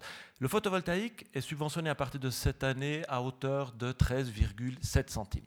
Donc en gros, pour consommateur moyen, pour le contribuable moyen, l'éolien coûte quasi 60% de plus euh, euh, euh, que le photovoltaïque. Vous voyez, donc on a parlé tout, avant, tout, à l'heure de la question de l'esthétique. Nous non plus, on ne veut pas intervenir sur la question esthétique. Est-ce qu'une éolienne c'est beau? Est-ce que c'est pas beau? Est-ce qu'un paysage avec un parc éolien de 20 machines c'est beau C'est pas beau? Peu importe, chacun a son avis sur la question. Par contre, notre organisation Paysage Libre Suisse intervient sur la question justement de, l'efficience. La question est de savoir quelle énergie est la plus efficace en termes de production, de productivité, en termes de coût, en termes d'impact sur le paysage. Raison pour laquelle on arrive à la conclusion que l'éolien est probablement euh, la pire de toutes. Alors l'argument qui viendra, ce sera toujours et l'hiver. Qu'est-ce qu'on fait l'hiver? On a besoin euh, de l'éolien l'hiver. Alors, deux choses quand même absolument importantes à dire. Euh, dans ce, fameux 4,3 TWh qui est, qui est donné comme euh, valeur cible, valeur de référence, valeur je ne sais pas quoi, euh, on ne résout pas du tout le problème de l'hiver, ça de toute évidence. Hein. D'ailleurs, la stratégie énergétique, de la stratégie énergétique, dans le message du Conseil fédéral, on parle également de la nécessité de centrales à gaz en Suisse. C'est le truc, je vois difficilement comment à l'heure actuelle on va pouvoir euh, construire des centrales à gaz en Suisse. Mais le message dit à partir de 2020, on aura le besoin euh, d'une centrale à gaz en Suisse. Si on n'a pas en Suisse, on commande, on achète de l'électricité en Allemagne faite avec des centrales à gaz. Ça revient grosso modo un peu, un peu au même. Mais voilà, donc la stratégie alors, énergétique ne résout pas du tout le problème de l'hiver. Et l'éolien en Allemagne, ça aussi c'est absolument intéressant à voir, l'éolien en Allemagne ne résout pas non plus le problème de l'hiver en Allemagne. Si vous regardez l'hiver passé, les éoliennes, pendant la moitié du mois de décembre et la moitié du mois de janvier, elles n'ont pour ainsi dire rien produit. Donc qu'est-ce qu'il a fallu en Allemagne pour compenser ces éoliennes qui ne marchent pas hein? Eh bien il a fallu, désolé, mais il a fallu euh, ces centrales à charbon et à gaz, parce que l'Allemagne développe beaucoup le gaz, plus 70% euh, là, depuis ces 15 dernières années. Ces installations sont nécessaires pour compenser hein, euh, ces énergies bah, qui, sont, qui, sont, qui sont ces énergies renouvelables qui sont aléatoires. Merci. Mais alors, brièvement, et puis parce qu'après, on va passer la, parole au public. Euh, sur les centrales à gaz, c'est vrai que c'était prévu au départ, mais on a biffé les articles de loi qui favorisaient les centrales à gaz euh, dans, la, loi, et c'est plus du tout à l'ordre du jour, plus personne ne veut en construire euh, en Suisse, c'est très bien comme ça, je suis d'accord avec vous. Pour l'Allemagne, je ne suis pas d'accord avec vous, parce que si vous regardez les chiffres, de facto, ce sont les énergies renouvelables, alors après on peut aimer ou pas le développement des éoliens en Allemagne, ça c'est aussi effectivement là-bas assez extrême, mais on est passé entre 2000 et 2016 pour le nucléaire de 29,5% à 13,1%, donc une chute massive du nucléaire. Hein, vous l'avez dit, ils ont, fermé, un grand nombre de centrales très vite. Et puis le développement des, énergies renouvelables, c'est un chiffre que je trouve c'est estomacant. Euh, en 2000 et 2016, on est passé de 6,6% à 29,5%, un truc de fou. Alors, à quel prix, encore une fois, on peut, en discuter. Mais euh, euh, une chose est claire, le développement des énergies renouvelables en Allemagne a compensé les pertes nucléaires jusqu'ici. Euh, le, développement du charbon, alors ça je ne le nie pas, ils ont une politique détestable. Euh, il y a des centrales à charbon qui ont remplacé des centrales à gaz, c'est mauvais pour le climat. Euh, en aucun cas un exemple pour la Suisse, mais l'Allemagne a rempli ses responsabilités en développant massivement les énergies renouvelables et a compensé la fermeture des centrales jusqu'à maintenant. Voilà, après ce tour de table, la parole est à vous. Alors qui. Il suffit de demander le micro. Je commencerai par là. Merci déjà à nos intervenants. Merci beaucoup euh, pour la discussion. Euh, je vais juste euh, poser quelques questions. la première, comment se fait-il que, d'après vous, l'énergie électrique est à 3 centimes et on n'a jamais vu de baisse hein, pour le client? Maintenant, au niveau de, la discussion, c'est intéressant, mais je remarque une chose, c'est pas avec des discussions comme ça que vous voulez intéresser le public pour les votations. Parce que comme le, niveau des votations est déjà en dessous de 30%, je crois qu'il y a contradiction à ce que vous dites. Euh, d'autre part, euh, j'aimerais savoir, on n'en a pas parlé, que coûtera les transports publics? Est-ce est que c'est chiffré ça Alors, sur le pourquoi le kilowattheure euh, européen est à 3 centimes, brièvement Alors, on n'est déjà pas d'accord pourquoi il coûte si peu avant déjà que les gens le payent. Euh, des gens disent c'est à cause des subsides, d'autres disent que c'est à cause euh, des gaz de schiste américains. C'est probablement un mix des deux. Moi, je pense aussi que le gros développement du photovoltaïque en Italie, qui a empêché à notre hydraulique de vendre ce qu'on appelle le courant de pic, qu'on a vendu jusqu'à 4 francs le kilowattheure dans les années, dans les années d'or. Il y a toute une série de facteurs qu'on n'a pas vu venir de nouveau. Et ça, c'est une des surprises de cette situation. Personne n'a vu venir ces choses. Et de nouveau, il faut jeter les slides qu'on avait euh, il y a 2-3 ans, euh, moi y compris. Euh, ensuite, je pense qu'en Suisse, il y, a, cet effet-là. Une partie, le, marché de l'électricité n'est pas complètement ouvert. Il est ouvert pour la catégorie des consommateurs qui consomment beaucoup. Il y a une partie des consommateurs qui sont encore dits captifs. Ce n'est pas un très beau terme. Le terme allemand est plus joli. Mais qui donc ne peuvent pas choisir leur, leur, opérateur comme vous choisissez votre opérateur pour votre Natel. Et donc là, il y a encore une distorsion du marché, c'est ma compréhension, qui fait que ces prix ont plus de peine à chuter sur ce qui représente quand même encore, du point de vue du nombre des choses, plus de 80% du marché. Pas en chiffre d'affaires, bien sûr, mais et donc là, le marché n'est pas encore complètement ouvert. Euh, le marché du gaz va beaucoup plus s'ouvrir, et là, on pourra voir si l'ouverture complète aura le même effet que ça a eu sur les, par exemple, sur les, téléphones. Donc notre marché n'est pas complètement ouvert mais on n'est même pas d'accord encore pourquoi le courant est si peu cher, et il y a encore des articles qui sortent. Et bien sûr, ça dépend un petit peu aussi du background idéologique qu'on a et des, sensibilités qu'on a. Si, je peux rajouter quelque chose, voyez, donc les spécialistes n'ont rien vu venir. Comment voulez-vous que l'État soit en mesure de prévoir l'avenir au niveau de la production énergétique sur 30 ans? Voilà, cherchez le leur, il y a un petit problème. Je peux peut-être vous, dire quelque chose sur les transports publics. la stratégie énergétique sur laquelle vous allez voter euh, le 21 mai, elle ne contient pas de mesures dans ce domaine-là. Elle ne change rien pour les transports publics. C'est-à-dire que la mobilité, le domaine de la mobilité est uniquement touché par l'exigence supplémentaire des prescriptions pour les émissions de CO2 des nouvelles voitures qui arrivent en Suisse. Mais il n'y a rien sur euh, les transports publics. Ça, c'est des politiques qui sont complètement indépendantes, euh, sur lesquelles on a d'ailleurs voté un petit peu ces, dernières années, et sur lesquelles il y aura peut-être de nouveaux votes. Mais euh, pour le moment, ce n'est pas un domaine qui est touché. si on pourrait imaginer, bon, évidemment, si le prix de l'électricité évolue, ça peut avoir un impact sur le, prix de votre ticket de train. Mais je pense que la part, j'ai pas de chiffre en tête, mais je pense peut-être vous, oui, mais la part du prix de votre billet de train ou de bus qui est concernée par le prix de l'électricité, je pense qu'elle est ridicule. C'est le, prix des transports publics dépend de beaucoup d'autres facteurs. Et c'est clair maintenant que si on veut euh, aller vers une, euh, euh, une, transition énergétique crédible, il va falloir maintenir des prix compétitifs pour, pour, les, pour les transports publics et il va falloir continuer à encourager les gens à prendre les transports publics en les rendant attractifs, en investissant, etc. Mais vous ne voterez pas là-dessus le 21 mai, on est vraiment dans d'autres domaines. Je peux une juste question. Dire une chose, M. sur ça. Oui. Par contre, vous mettez le point sur un point important euh, vous disiez, Madame Torrance, effectivement, du point de vue de la consommation énergétique, on semble commencer à plafonner ou aller vers le bas. Euh, d'ailleurs, certaines années un peu plus chaudes nous ont, nous ont aussi aidés de ce point de vue-là. moi, là où les valeurs indicatives de cette loi me font un peu plus peur, c'est sur la partie électricité. Parce qu'effectivement, je pense que pendant un moment, mhm. pour consommer moins d'énergie, on va devoir consommer plus d'électricité, notamment les transports publics, penser pompe à chaleur, etc. Donc est-ce que ce sera juste un pic? De nouveau, euh, personne n'est devin, c'est comme pour les prix, mais on le voit d'ailleurs, euh, la consommation électrique est restée stable, euh, mhm. les dernières statistiques qu'on a reçues. Est-ce qu'elle va encore augmenter un petit peu? Est-ce que... Donc, je, suis quand même content qu'on parle de valeur indicative parce que pour la partie électrique, je, je doute plus qu'on va réussir, en tout cas sur 10-15 ans, à vraiment l'infléchir. Parce que pour consommer moins d'énergie, paradoxalement, on risque de consommer, en tout cas pendant un moment, plus d'électricité, notamment les transports l'électromobilité. Ça, ça va. L'électromobilité, euh, qui est nécessaire pour des raisons climatiques, mais qui, encore une fois, ne concerne pas la stratégie énergétique sur laquelle vous allez voter. Il va y avoir un transfert, une chute brutale de la consommation de pétrole, ce qui est excellent et pour le climat, et pour euh, notre porte-monnaie, et pour l'indépendance de la Suisse, puisque c'est de l'énergie qu'on importe, et souvent de la part de pays qui ne sont pas bien sous tout rapport. Et, et une chute brutale de ce côté-là. Par contre, une augmentation de la consommation d'électricité. Donc ça, c'est des faits, mais qui sont reconnus d'ailleurs par le Conseil fédéral, euh, dont on est conscient.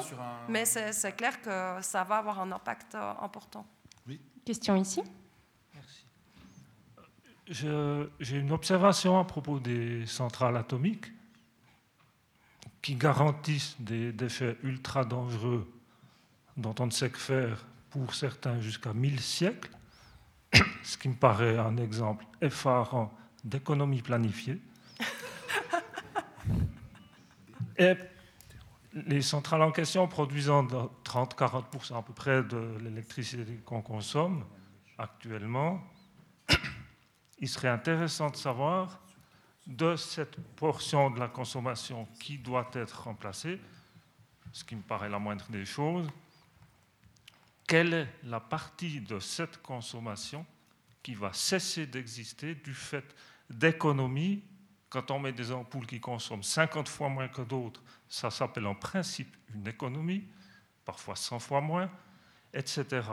Euh, je ne pense pas que les raisonnements qui semblent partir de l'idée que la consommation ne va pas changer tiennent debout parce qu'elle doit baisser, elle peut baisser, elle peut baisser tout de suite en fonction de tout un tas de dispositifs. Et donc, une bonne partie de l'électricité à produire autrement est en réalité, mais je ne sais pas dans quelle mesure, de l'électricité à ne plus produire. Alors, euh, effectivement, si on revient, vu que cette discussion a commencé bien avant Fukushima, j'y tiens, euh, les premiers diagrammes que nous montrait M. Steinman, euh, alors directeur de l'Office fédéral de l'énergie, c'était que la baisse qu'on devait faire, donc il y avait deux têtes, il y avait 20, on consomme et on produit 60 TWh en, en Suisse. Hein. Oubliez le TWh, c'est des unités compliquées. Parce une fois que vous avez compris, on change d'unité, comme ça les gens comprennent de nous ou plus rien. Euh, ça, c'est le, propre des scientifiques. Euh, donc 60, voilà, ça c'est le chiffre. On devait plus ou moins faire plus 20 d'énergie renouvelable et moins 20 de consommation. C'était plus ou moins l'équilibre.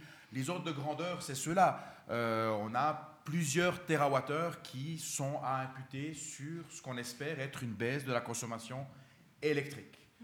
Euh, effectivement.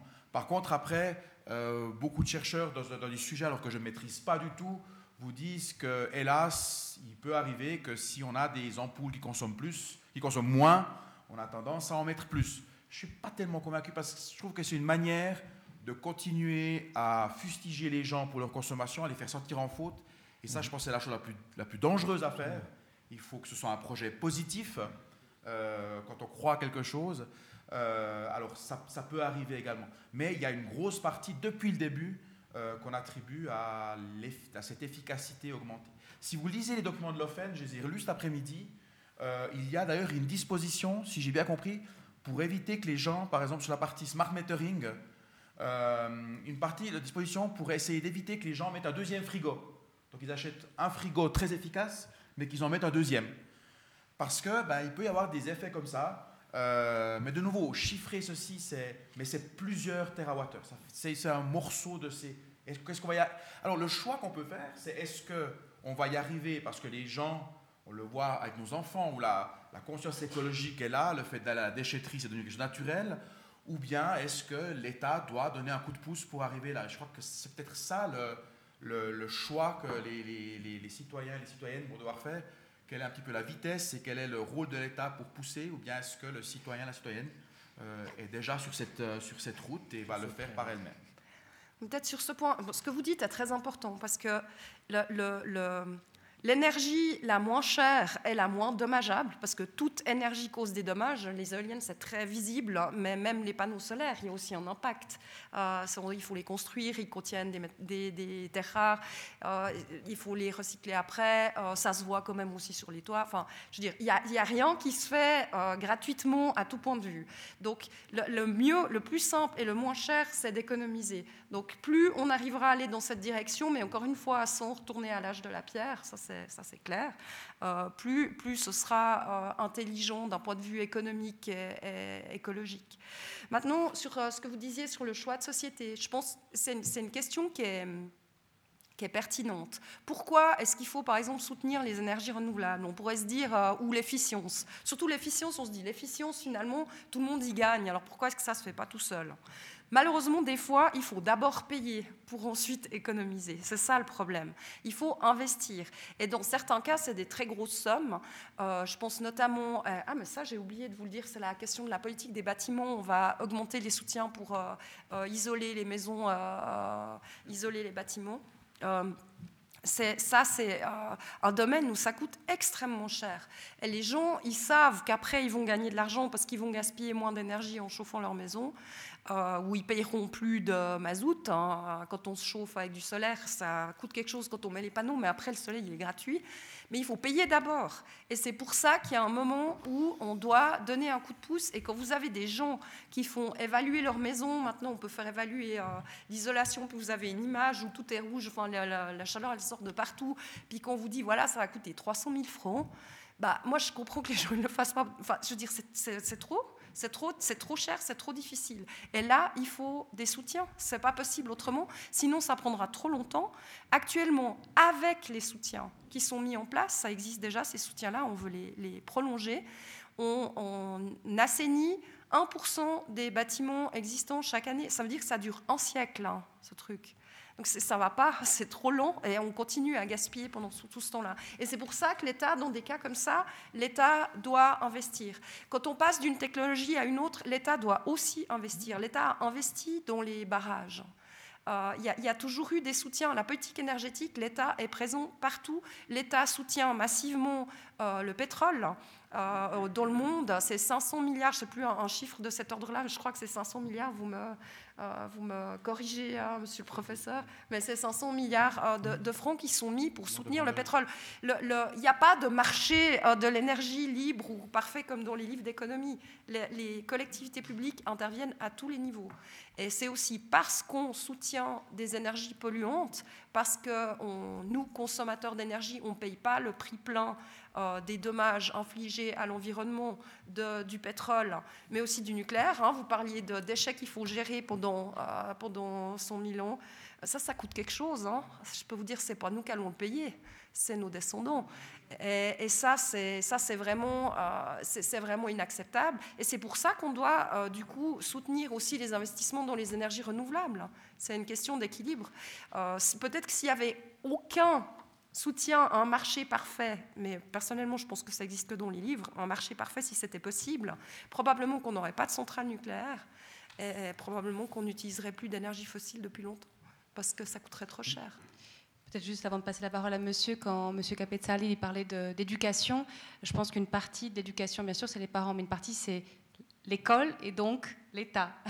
Par rapport à la question de, l'intervention, de l'ingérence de l'État, euh, là très clairement, c'est une forme d'ingérence, mais qui va bien dans le bon sens. Monsieur avait une question? Monsieur Clotu semble faire plus confiance à l'industrie ou privé qu'à l'État. Mais euh, il y, a quand même, quelques bémols.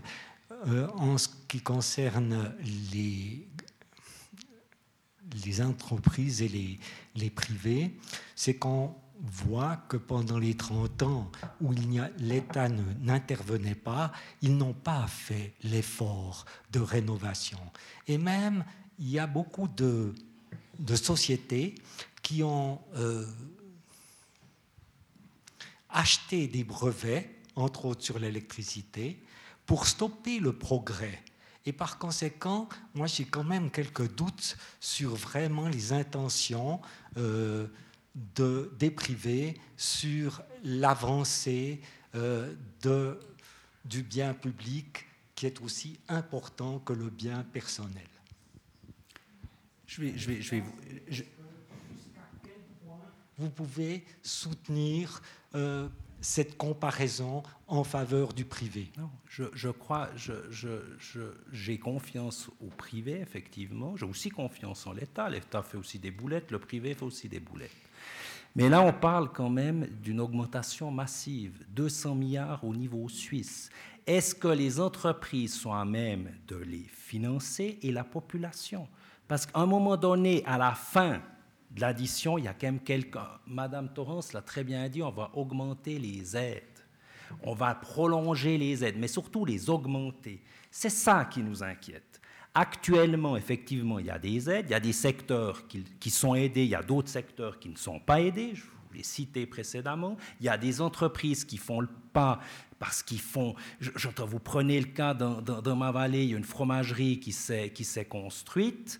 Euh, il, euh, le fromager en question, qui est propriétaire de la fromagerie, il a mis des, panneaux photovoltaïques sur son toit, accouplés à un chauffage à mazout. Voilà, tout simplement. Parce qu'à un moment donné, en hiver, il doit bien s'assurer, j'entends, d'un approvisionnement, mais la démarche, la démarche, elle a été faite et là, je fais confiance. Je ne dis pas qu'il ne faut pas inciter.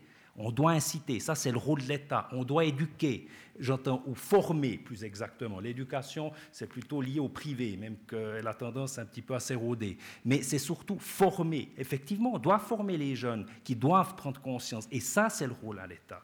Mais maintenant, il faut aussi être honnête intellectuellement vis-à-vis de notre population, vis-à-vis -vis de nos entrepreneurs, puis leur dire, est-ce que vous êtes prêts ou est-ce que vous avez la capacité de supporter ces coûts C'est tout.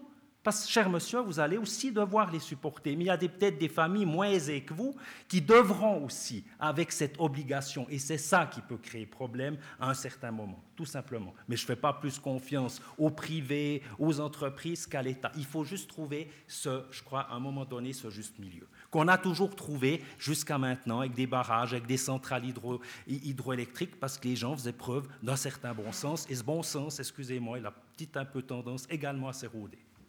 Si cette question. Peut-être. Pardon, pardon, pardon, pardon. Il y a d'autres personnes qui aimeraient s'exprimer. Mais le, le, le, peuple, c'est pour ça qu'on va voter, cher monsieur. Je vous rappelle, c'est pour ça qu'on a un débat. Et le temps qu'on peut avoir un débat, je pense que la démocratie fonctionne bien et je m'en réjouis. Comme on, a, on est dans un, développement euh, démocratique, on a six ou sept questions. Je vais essayer de les prendre dans l'ordre dans lequel elles sont manifestées. Oui, bonsoir. Merci beaucoup à tous les quatre pour vos interventions. Euh, ça me surprend juste euh, au niveau de M. Fior qui est vraiment focalisé sur les éoliennes, alors qu'on entend Mme Torrance qui nous dit qu'il y a tant de projets qui sont en attente de subventions. Ce n'est pas les 800 éoliennes euh, qui font le nombre de projets en attente, donc je ne pense pas que les éoliennes vont pousser comme des champignons dans nos campagnes. Entre autres, donc voilà, je pense que ce n'est pas là qu'il faut se faire du souci. Et puis j'entends M. Clotu qui nous dit euh, faut pas ouvrir la brèche en votant cette euh, initiative. Euh, vous venez de dire vous-même qu'on est dans un pays démocratique, donc certainement le deuxième paquet, on va devoir le voter aussi. Donc même si on accepte le premier, on n'aura pas forcément le deuxième, on ne l'acceptera pas forcément. Donc je pense qu'on est comme vous dites, assez intelligent, le peuple, pour savoir qu'on a le droit de dire non au second paquet. Donc, euh, il ne faut pas mélanger non plus les choses. en arrivant ici, je ne savais pas quoi voter. En partant d'ici, je sais ce qu'il faut voter. C'est très bien. On a fait notre travail. sur les, éoliennes, parce que moi je vais aussi dire quelque chose dans votre sens.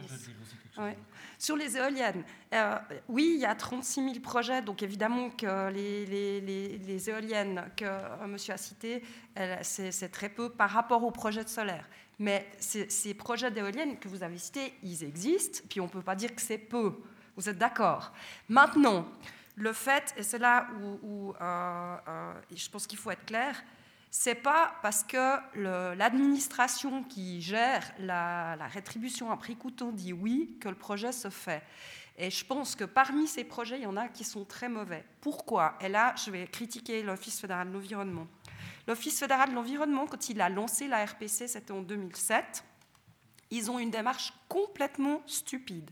Ils ont dit, premier arrivé, premier servi, et euh, il y avait évidemment des moyens très limités. Et tout le monde a trouvé que cette mesure était super, tout le monde avait envie d'investir dans les énergies renouvelables. Et qu'est-ce qui s'est passé? Les gens se sont rués comme des fous là-dessus. Et il y a des projets qui ont été déposés qui étaient mais complètement nuls. Qui avaient, ils n'avaient fait aucune étude sur l'impact paysage, aucune étude sur l'acceptation par les gens dans, les communes, aucune discussion même avec les gens, aucune étude sur l'impact sur euh, les, les oiseaux. Donc il y a parmi ces projets des projets qui sont extrêmement mauvais. Vraiment, et ça je le dis euh, aussi en tant que protectrice de l'environnement et du paysage, extrêmement mauvais. Seulement, les gens les ont déposés parce qu'il fallait être euh, bien placé sur la liste. Alors après, l'administration, elle dit oui, on peut donner l'argent, mais ça ne veut pas dire que le projet il est accepté et qui sera accepté. Probablement, et moi je le souhaite, que toute une série de ces projets, ils vont tomber tout simplement à l'eau euh, parce, qu'ils sont trop mauvais. Les gens sur place vont se révolter, ils n'accepteront pas. Ou bien euh, simplement ça sera bloqué parce que les études montreront que, que ça ne joue pas. Euh, vous et d'autres vont les attaquer dans les tribunaux. Ça va prendre des années. Il y en a certains d'ailleurs. Aucun de ces projets, d'ailleurs, aucun nouveau projet d'éolienne, il n'y a pas actuellement des centaines de projets depuis 2007 que c'est soutenu, euh, qui ont vu le jour grâce à ce système. Ça montre bien qu'il était mal foutu dès le départ. Et moi, je trouve qu'ils n'auraient jamais dû permettre qu'on dépose comme ça plein de projets. Ils auraient dû d'abord demander euh, est-ce que ça correspond, euh, est-ce que c'est des bons projets, est-ce qu'ils sont acceptés sur place, va mettre des critères. Et puis après, seulement dire on donne ou pas l'argent.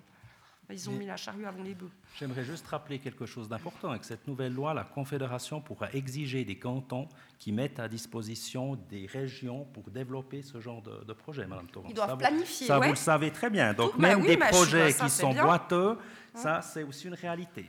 Juste deux, choses quand même. Au moment où ces projets, et là je vous donne entièrement raison, on va finir par être d'accord en fin de soirée, je crois. Euh, au moment où ces projets ont été déposés, au moment où la Confédération a lancé effectivement ce qui était sans doute une mauvaise idée, il ne s'agissait pas encore de venir avec un projet ficelé avec toutes les études d'impact. Ça s'est fait ultérieurement. Hein. Mm-hmm. Euh, et, la deuxième chose, peut-être pour répondre à la question de Madame, parce que finalement c'est cette question qui est absolument centrale. Euh, c'est vrai finalement, vous pouvez considérer que c'est peut-être un point de détail, mais c'est précisément ce qu'on reproche. On parle, pour ce qui est du volet éolien, d'à peu près 6-7% de ce que sera la production selon les objectifs ou les lignes directrices ou que sais-je, le cadre fixé pour 2050 mais en contrepartie avec un impact sur le paysage énorme, notamment sur des régions à l'inventaire fédéral des paysages. Je pense à la vallée de Joux, qui deviendrait un parc euh, éolien. Ça me permet d'ailleurs de dire que les organisations environnementales ne sont pas toujours euh, aussi cohérentes dans leur pratique qu'ils soient. Le WWF, par exemple, soutient, hein, soutient le projet euh, Éoljoux, qui consiste à, planter un parc éolien en plein milieu d'une zone figurant à l'IFP. Puis juste encore, je terminerai là-dessus, sur la question de cette loi dans le fond, elle a justement pour but, par ces articles 12 et 13, euh, euh, de lever ce blocage dont, parle Madame euh, Torrance, de lever ce blocage qu'il peut y avoir sur place dans, les, dans les localités ou par nos associations contre des projets. Elle veut justement booster ces projets en accélérant les procédures, en déclarant l'énergie éolienne comme étant d'intérêt national et en empêchant ces, ces, recours au tribunal fédéral. Donc c'est quand même le but de la loi. Hein c'est quand même le but de la loi, il faut bien le dire, c'est ces articles 12 et 13. On a plein de questions encore ici. Nous sommes en présence de, deux urgences. La première, c'est la votation euh, fédérale du peuple des cantons, ça c'est demain. Et puis l'autre urgence, c'est euh, le soin apporté au climat, ça c'est pas demain, c'était hier. Alors ce soir, ce que j'entends surtout de la part de M. Clotu, c'est c'est qu'en fait, il s'élève contre cette loi fédérale, il apporte des arguments qu'on peut partager ou ne pas, ne pas partager. Je m'inquiète de savoir où lui et son parti va nous conduire. En tout cas, je ne le suivrai pas. Et j'aimerais savoir, et ça c'est la question à M. Clotu, imaginons euh, quand même un instant que cette loi soit refusée à votre satisfaction. Alors dites-nous peut-être ce que vous envisagez faire, parce que Madame Torrent a dit tout à l'heure que vous avez travaillé pendant six ans sur cette loi. On parle de 30 ans, on parle des années 2050, donc il nous reste en gros 30 ans. Alors est-ce qu'on va encore consacrer 10 ans à se poser des questions, à proposer euh, aux chambres fédérales euh, des, projets, des projets, de les reviser, de les renvoyer, etc. Et puis ça va nous conduire gentiment tout près de ces, de ces années 2050. Si on fait rien, si on fait rien. On va se retrouver dans la situation actuelle, à savoir qu'il y a des projets de parcs éoliens qui font l'objet de multiples oppositions. C'est la même chose pour le solaire. Des oppositions parfois qui viennent des cantons, n'est-ce pas Des offices de la défense du patrimoine. Il faut voir le nombre de projets qui sont refusés. Alors, monsieur, monsieur Fior, qui lui euh, s'envole pour, euh, contre les, les éoliennes et nous parle du solaire, je suis complètement euh, favorable à l'énergie solaire. Allez un peu voyager en Allemagne et vous regardez, puisque vous, vous, parlez de la défense du paysage. Le paysage, ce n'est pas seulement des, forêts, des lacs, des pâturages, euh, des glaciers, c'est aussi le patrimoine construit. Ce sont des villages qu'on a complètement défigurés, traversé l'Allemagne. On a mis des, des, panneaux solaires dans des formes géométriques aberrantes sur des villages entiers. Ce ne sont plus des villages. Vous n'avez plus le plaisir de traverser, de passer, que ce soit en train, en voiture euh, ou en avion à l'approche d'un aéroport. Vous n'avez plus le plaisir de voir un village. Voilà, on a tout défiguré, beaucoup plus que ce qu'on pourrait faire avec les éoliennes. Alors, M. Euh, Capezzali a, a parlé tout à l'heure d'un projet intéressant à court bien accepté par des gens, en tout cas bien informés, avec euh, une proposition de démonter dans 25 ans. Et Monsieur Fior, la première chose que vous faites, vous démontez cet exemple en disant Montcrosin, on ne les a pas démontés après 20 ans, on en a mis des plus grandes. J'aurais souhaité que vous alliez proposer aux gens de la région de les démonter. Parce que je vous assure que c'est devenu une attraction touristique. Il n'y avait personne qui allait au Mont-Crozin. Absolument personne.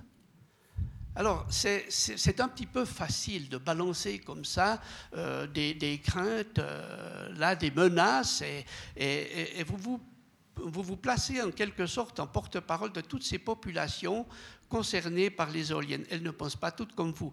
Alors, si peut-être M. Clotu voudrait répondre à ma, ma question. Merci. Non, je, vais vous répondre. cela a été dit du, du reste par Mme Torrance on a une diminution de la consommation énergétique de, de l'ordre, je crois, de 16%. Ça a été dit. Je vous ai aussi dit qu'il y avait des entreprises qui faisaient l'effort, il y a aussi des particuliers qui font l'effort. Il, il, y a des parcs éoliens qui sont en train ou qui vont être construits ou qui fonctionnent déjà. Donc voyez-vous, il n'a pas fallu attendre cette nouvelle loi et cette stratégie énergétique 2050 pour que des choses se fassent. Les choses se font mais nous ne voulons pas que, l'État ait une totale mainmise là-dessus. C'est ça que nous craignons, tout simplement. Mais je suis tout à fait favorable, euh, pour ma part, à l'énergie euh, euh, éolienne, qu'on construise des éoliennes, pardon, qu'on mette des panneaux photovoltaïques. Mais vous dites l'Allemagne, vous, traversez des villages où vous avez des panneaux solaires un petit peu dans tous les sens. Mais c'est ce qui risque, cher monsieur, de se produire justement avec cette nouvelle loi sur l'énergie et c'est ce que nous voulons pas, tout simplement. On doit trouver quelque chose de modéré.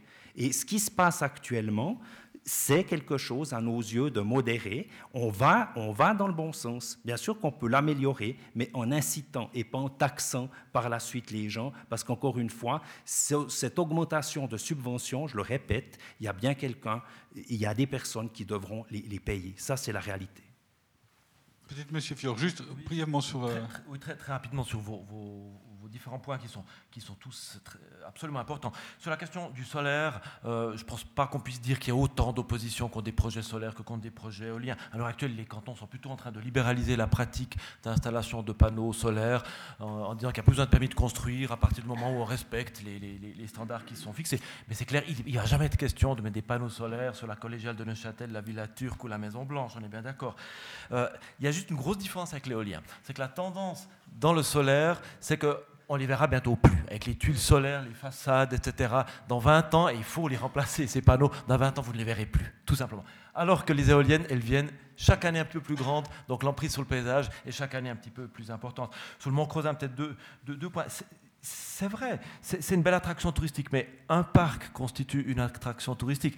150 parcs qui, au demeurant, ne sont pas prévus pour être des attractions touristiques, hein, parce qu'on n'a pas prévu d'infrastructure d'accès, rien du tout. C'est le cas de la montagne de Butte, par exemple, euh, mis à l'enquête dans ce canton. Donc, tous ne vont pas devenir des attractions touristiques, un probablement, mais les 149 autres ne le deviendront pas. Merci. Question ici. Oui, merci. Moi, j'aimerais dire qu'effectivement, ben, chaque client consomme quand même un peu d'électricité, puis que cette électricité, il faut bien la produire d'une manière ou d'une autre. Et puis, comme Adèle Torrance l'a dit, il n'y a pas de solution qui satisfasse euh, tout le monde. Maintenant, une fois qu'on a choisi euh, une façon de fonctionner ou d'économiser de l'électricité ou de prendre des dispositions pour faire du renouvelable, il faut encore trouver des entreprises qui puissent les installer de manière correcte. Et puis ça, je peux vous dire que pour le particulier, ben, ce n'est pas toujours la panacée non plus. Parce que vous pouvez bien changer vos fenêtres, si on ne vous les pose pas comme il faut, ça ne sert à rien. Vous pouvez bien installer une chaudière à mazout à condensation. Si le ramoneur il remonte le brûleur à l'envers, ça ne sert à rien. Mais c'est toutes des aventures qui, nous sont, qui me sont arrivées. Hein. Vous pouvez bien installer une installation solaire. Mais si elle tourne en circuit fermé parce qu'une vanne a été mise à l'envers, ça ne marche pas non plus. Et puis, quand même, pour finir, vous vous dites, euh, vous avez beau faire des efforts, mais euh, vous n'avez pas toutes les solutions. Et puis, quand vous prenez, enfin, vous demandez des conseils pour installer votre lave-vaisselle de manière euh, énergétiquement efficace, ou votre lave-linge, eh ben, auprès de ces artisans, vous n'obtenez pas des bons conseils. Donc, il y a quand même aussi une part de formation à faire auprès des artisans. Et ça, je peux vous dire que ça manque de manière dramatique. On a installé un chauffage à bois, mais on trouve personne pour entretenir la chaudière. Non, mais moi, je veux bien, quoi. J'ai fait tous les efforts qu'il fallait, mais maintenant, trouvez-moi les artisans qui sont capables d'assurer le, le suivi et puis. Euh, Mais vous en conviendrez, cette loi va rien changer en, la ça matière. Va rien oui, ça change parce que si on a aussi après des gens qui sont compétents pour nous appuyer dans nos démarches, je pense qu'effectivement, il y aura plus de gens qui s'investiront dans ce domaine-là. Et puis ça, ça viendra aussi par des incitations étatiques. Ah, je suis un peu plus sceptique. Oui, il y avait une question encore là-bas. Il y en avait déjà une ici, puisqu'on a parlé aussi de l'énergie. On a des formations comme ça à la Haute École d'ingénierie ah à Yverdon, et on se bat beaucoup pour les maintenir. C'est même des formations, des éducations qu'on donne le soir. Certains profs ne sont pas tous d'accord de, le faire, mais c'est un des efforts à faire et c'est clairement un créneau euh, très très important. Il faut continuer à se battre. Et euh, là, la HESSO, d'autres parties de la Suisse, euh, se bat beaucoup. C'est dans tous les domaines, on a de bons artisans, puis on a de moins bons artisans, mais j'entends aussi de très bons artisans, ça il faut aussi le dire. Merci. Bonsoir, euh, mesdames, messieurs. Euh, je ne vais pas résumer 40 euh, ans de pratique dans ce milieu-là, parce qu'on va rester une semaine. Je vais juste apporter quelques points quand même importants. vous avez parlé de l'éducation. Ça fait qu'un 20 ans qu'on va dans les écoles dans le canton de Châtel. On a les cours aussi qu'on donne dans toute la Suisse romande sur les cours chauffés, futés, etc. Donc il se passe quand même déjà pas mal de choses. Il faut pas oublier qu'on a beaucoup de locataires en Suisse, et ceux-là, on a de la peine à les toucher. un point important, les subventions. Je profite, Madame Torrance, vous êtes là. J'ai écrit à Berne pour dire que c'était des grands ploucs, les subventions qu'ils avaient prévues cette année, puisqu'on a 8 millions pour le canton de Châtel, et il n'y a aucun franc pour le changement de fenêtre. Il ne faut pas oublier qu'on a des villes donc, qui sont euh, protégées, donc on ne pouvez pas faire les façades. Euh, les fenêtres, c'est quand même un point important au niveau des déperditions énergétiques, il n'y a pas un franc. On va simplement donc, donner des subventions sur les parties qui touchent l'enveloppe, donc en contact avec l'air extérieur ou le terrain. Et là, il faudrait vraiment sortir des bureaux de, Berne pour aller dans le terrain, puis peut voir euh, ce, qui se passe, ce qui se passe vraiment, et cibler vraiment les subventions. Si on va avancer euh, dans les économies d'énergie, il faudra qu'on commence à subventionner aussi les fenêtres, qu'elles doivent bien être posées aussi. Et puis, euh, j'avais beaucoup de choses à dire, mais c'est vrai qu'il ne faut pas oublier aussi peut-être qu'à l'avenir, on va commencer de payer le courant plus cher la nuit que de jour. Parce que le photovoltaïque va donner beaucoup d'électricité le jour, mais sitôt que le soleil se cache, on n'a plus rien. Je peux vous dire qu'on a fait la première installation de stockage euh, par batterie ici en ville, euh, avec Vitéo, c'est la ville de la Chaux-de-Fonds. la Confédération a rigolé quand on leur a dit qu'on avait une installation donc, de stockage. Donc il faudra aussi qu'ils mettent un petit peu ça sur l'ouvrage et puis qu'on y aille, parce que le stockage, c'est le but. On ne pourra pas simplement fermer les yeux puis dire chic, on a du photovoltaïque partout. Donc voilà, ce serait bien d'avoir vraiment cette vision globale. Un dernier chiffre, on parle de francs. Si vous regardez ce que consomme un ménage moyen en francs par année, c'est environ 3600 francs qu'il va payer pour avoir son chauffage toute l'année, son eau chaude toute l'année, son eau froide toute l'année, les taxes d'épuration et son électricité. Divisez 3600 par 12, vous allez trouver le coût à peu près d'une petite assurance maladie pour une personne.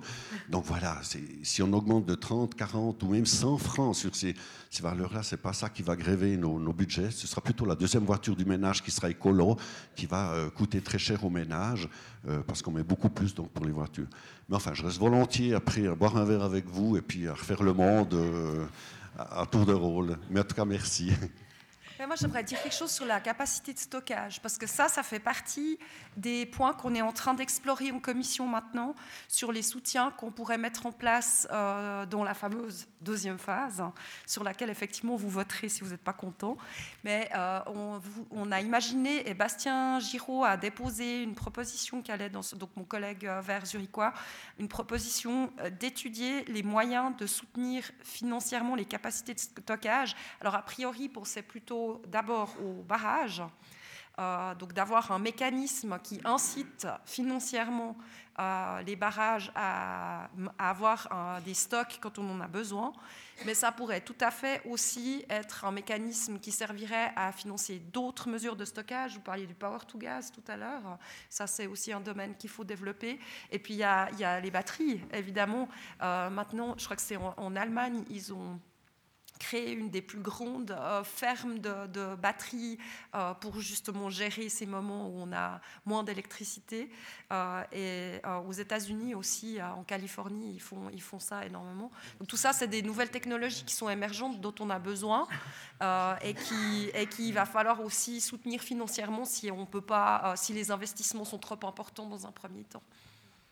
On, va, on a encore, je crois, 4-5 questions devant nous. Donc, on, va, on connaît le speed dating, il y a le asking, des, le speed asking. Une question ici? Moi, j'avais une petite question. Merci vraiment tout le monde. J'ai appris plein de choses intéressantes. J'ai une petite question pour M. Clotu. Vous brandissez les 200 milliards euh, souvent. Si j'ai compris, c'est un chiffre en plus qui vient de 2007, donc je pense qu'il a dû évoluer. Mais surtout, ma question, c'est OK, si ça, ça passe pas et qu'on a passé 200 milliards, mais on va devoir payer de toute façon. Donc si la, votation ne passe pas, euh, combien on va payer? Est-ce que vous avez calculé? Vous avez calculé, vous dites si ça passe, mais si ça passe pas, combien on va, on va payer euh, à long terme? Non, c'est des calculs. Alors on va être très franc. alors il y a peut-être certains chiffres chocs, mais de part et d'autre, je crois que là il faut être honnête intellectuellement. Euh, très clairement. Mais à un moment donné, on est sur un trend quand même actuellement. je ne dis pas qu'il faut rien faire. Je dis qu'il faut, à un moment donné, on doit aussi peut-être encore faire un petit moment avec l'huile de chauffage, par exemple. Et dans cette loi, à un moment donné, l'huile de chauffage, le gaz, c'est quelque chose qui va être prohibé. Et c'est ça. c'est dans la deuxième partie, c'est pas dans la celle sur laquelle vous votez. Non, mais en attendant, mais nous, non, c'est pas faux. Ça fait partie d'un paquet, vous le savez très bien. Vous savez, Madame Leutart a l'habitude du saucissonnage. Je crois que ça, on le connaît et ce n'est pas, pas nouveau. Donc voilà, tout simplement, c'est cela que nous ne voulons pas. Ou bien on dit les choses clairement aux gens, puis, puis on soit clair, on ne pratique pas la politique du saucissonnage, tout simplement. Voilà, je, m'arrête là. On va enchaîner avec les autres questions, monsieur? Oui, ce serait une question plutôt technique pour monsieur Capezzali. Euh, j'aimerais savoir si vous pouvez nous renseigner sur euh, les, les, recherches qui sont faites sur la fusion nucléaire et qu'est-ce qu'on pourrait en espérer et dans combien de temps? Merci. Petite réponse? Malheureusement, Club 44 ne m'a pas indiqué où était la boule de cristal, mais euh, je vais essayer de la trouver. oui, c'est un sujet, un sujet qui, qui revient tout le temps. Mais ça me rappelle un petit peu quand on parlait du photovoltaïque il y a 20 ans. Euh, il y a 20 ans, euh, il y avait des séances où tout le monde rigolait du photovoltaïque. Euh, ce sera toujours très cher, les rendements vont être toujours très bas. tout le monde s'est trompé, les spécialistes y compris, et on a vu la révolution du photovoltaïque qui va devenir dans beaucoup de régions du monde probablement la source d'énergie la moins chère sans le stockage. Hein. Euh, après, il faut le stockage, bien sûr, euh, pour la produire. La fusion, personne n'a la réponse. La, caractéristique de la fusion, elle, est fondamentale. Parce que, et là, on ne pourra plus revenir en arrière. Parce que si on part sur les énergies renouvelables, à part la grande hydraulique, c'est des énergies qu'on produit très près du consommateur. D'ailleurs, avant même de faire du stockage, là où on pourrait bien imiter les Allemands, c'est de maximiser l'autoconsommation. Et là, on peut imiter alors les Allemands. Et heureusement, la stratégie énergétique définit ce que c'est l'autoconsommation. C'est un des avantages, un des points positifs de cette loi. Euh, tandis que donc c'est un système complètement décentralisé. Si on part dans cette direction-là, et si dans 25 ans, il y a tout à coup un, gros changement et la fusion, on, trouve la solution pour maîtriser la, fusion, c'est par définition une, solution à très très grande échelle, extrêmement centralisée, et notre système ne sera plus prévu au fait pour absorber cette, solution-là. Donc elle a beaucoup d'avantages, mais si on part dans la direction décentralisée actuelle, on, tue la fusion par, euh, par l'extérieur au fait, parce que notre système ne pourra plus absorber. Mais c'est tellement important qu'on a, on a, juste très rapidement, on a fait l'année passée sur incitation de l'Université de Lausanne, on s'est réunis euh, à, Villars, euh, à Villars-sur-Olon, on s'est enfermé deux jours, sans journalistes, sans, sans personne, pour imaginer des scénarios un peu extrémistes dont on n'ose pas parler devant la presse. Donc on avait un scénario Khmer vert, par exemple, des gens qui viendraient contrôler si vous consommez, etc. Mais volontairement aller dans. Et moi j'avais justement le scénario où la fusion fonctionne. Et on ne savait plus revenir en arrière par rapport euh, à la situation actuelle où on va vers des systèmes décentralisés. Un plan B, on ne l'a pas évoqué avant, un plan B euh, pourrait être pour la Suisse de miser pendant quelques années encore sur le gaz naturel, peut-être pas sur les grandes centrales, mais sur ce qu'on appelle la cogénération, donc des petites unités qui font de la chaleur et de l'électricité. Nous sommes un pays qui a besoin d'électricité en hiver, parce que nous importons de plus en plus en hiver, et en plus on a un pays froid, dans une chaleur. Et donc, est-ce que la solution, le plan B, dans ce cas-là, pourrait être, pour l'instant avec du gaz naturel fossile, à terme avec plus en plus de gaz renouvelable, d'avoir des cogénérations, des systèmes décentralisés, des moteurs, au fait, avec lesquels on fait l'électricité et de la chaleur en même temps? Mais la fusion est en train de se mettre en complet porte-à-faux, par définition, parce que c'est des grandes centrales, des très très grandes centrales, plein d'avantages écologiques, plein de questions ouvertes, mais personne n'a cette réponse. Et personne n'a imaginé un plan pour revenir en arrière. Donc là, j'ai peur que la fenêtre se referme. Et je le regrette. On prend encore une question ici? Vous avez parlé d'économie d'énergie, entre autres, en parlant de l'efficience du parc de véhicules en Suisse, ce qui pourrait même amener, vous avez donné un chiffre, là, c'est la boule de cristal ne doit pas être loin, 400 francs par ménage et par année, ou par véhicule par année. Les par contre, pour améliorer cette efficience, vous aurez de nouvelles prescriptions, l'avez-vous dit ces nouvelles prescriptions, j'imagine, seront le fruit d'une politique de savants suisses. Or, on sait que le marché des véhicules suisses représente sur le marché des véhicules euh, une infime petite particule, ce qui fait qu'on risque d'économiser 400 francs, mais de payer son véhicule 6 euh, 000 francs de plus à l'achat. Est-ce que c'est ça qui est pour non, euh, non, non. Alors c'est n'est pas un Alleingang ou un Sonderfall pour utiliser des termes allemands. on reprend bêtement les normes européennes. Donc ça se fait simplement à l'échelle européenne. Si on ne le fait pas, c'est nous qui sommes des spéciaux puis qui maintenons en fait un, parc automobile obsolète. Euh, c'est l'entier de l'Europe maintenant qui euh, prend ces décisions-là et on, simplement on les reprend à notre compte. Donc il n'y a pas de, de souci avec euh, le, prix des véhicules, on aura simplement les mêmes normes que nos voisins. Autre question ici? Oui, bonsoir. Est-ce que la loi euh, contient explicitement quand même un soutien à la recherche, parce qu'on parle beaucoup quand même d'incitation à trouver des nouvelles solutions. Euh, on n'a pas parlé aussi de géothermie, il y a peut-être encore d'autres solutions. Est-ce que le, la, loi, si on l'accepte, est-ce qu'elle va vraiment favoriser aussi la recherche? Alors, je n'ai pas les chiffres en tête, je ne sais pas si l'un de mes collègues ici les ont, mais oui, il y a, y a, aussi de l'argent pour la recherche. Mais je ne me rappelle plus quelle est la proportion ni quel est le montant exact. Alors, ce n'est pas prévu, dans la, à ma connaissance, dans la loi. C'est quelque chose qui s'est passé avant, en fait, ceci. Donc, il y a eu, euh, disons, avec toute la nouvelle réflexion qui s'est engagée après Fukushima, alors là, le Conseil fédéral a dit on va, c'est l'ordre de, grandeur, c'est 100 millions environ, les EPF, les universités et les HES pour la recherche. Et ces centres de compétences suisses euh, ont été renouvelés maintenant, mais c'est indépendant de la loi.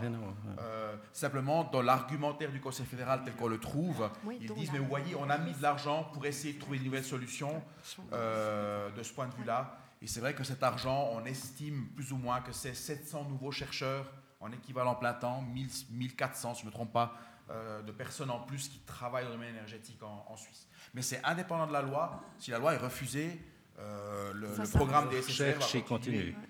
Il, y aura peut-être plus de peine à se faire renouveler, mais en principe, les gens qui ont été engagés vont devoir être sur la, fiche de salaire des, présidents d'université et d'HES euh, à partir de 2021, si je ne fais erreur.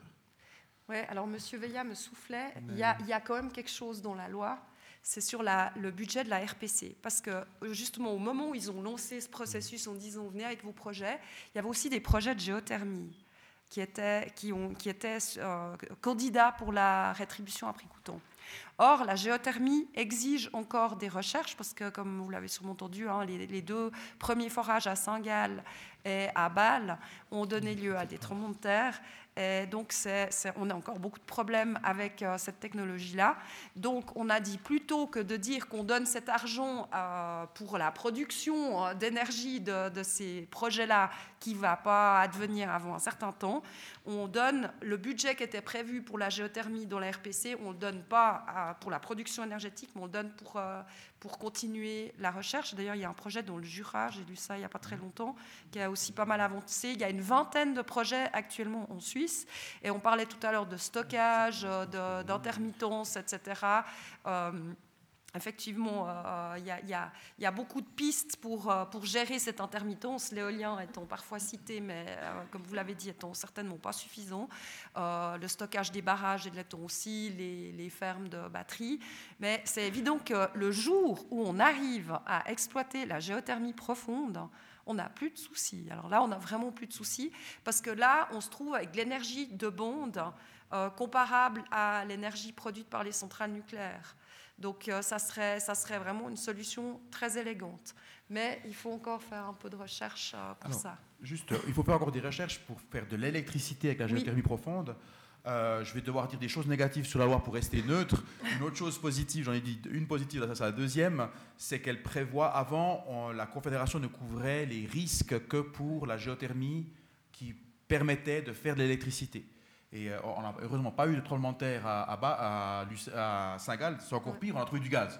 on cherche une énergie renouvelable, on a trouvé l'énergie non renouvelable. C'est quand même un paradoxe, ce qui est assez, assez rigolo. Là aussi, les spécialistes sont trompés, ce qui est très très bien, ça permet d'avancer. Mais donc maintenant, si, on, la, si la loi passe, si la loi est acceptée par le peuple, il y a une couverture de risque aussi pour la géothermie qui ne fait que de la chaleur, ce qu'on appelle la moyenne profondeur. Et celle-là, elle est, elle est maîtrisée. Euh, il y a des projets même dans le canton. Euh, euh, Monsieur Grunig a été un des, promoteurs de ce genre de projet, même sur la chaux de fond. Euh, donc ça, c'est un, une des choses qui est très explicite dans la loi. Il y a une couverture du risque, non seulement pour la partie électrique, on n'y arrivera pas tout de suite, mais pour maintenant pour faire de la chaleur. Nous sommes un pays froid, nous avons besoin de chaleur. Ça, ne faut pas l'oublier. Une question ici, la dernière. Je me fais un peu, un peu de soucis sur les investissements. Donc vous l'avez euh, évoqué le chiffre de 200 milliards. Je pense que c'est sur une bonne dizaine d'années. C'est en, en, concurrence avec euh, des exigences d'investissement dans d'autres domaines, comme par exemple les CFF, euh, avec les investissements de, que nous devons faire pour faire face aux résultats ou aux conséquences du réchauffement climatique etc. Donc le tout va nous coûter après euh, un nombre de milliards par an qui est plus élevé que la croissance économique que nous pouvons euh, avoir. Donc il manque de l'argent, indépendamment de quelle solution on trouve. Alors, il faut préciser ce chiffre qui est évoqué. Il n'est pas sur 10 ans. il est, il est, euh, et c'est un chiffre qui était évoqué il y a 10 ans Euh, et il est sur, euh, sur une beaucoup plus longue période.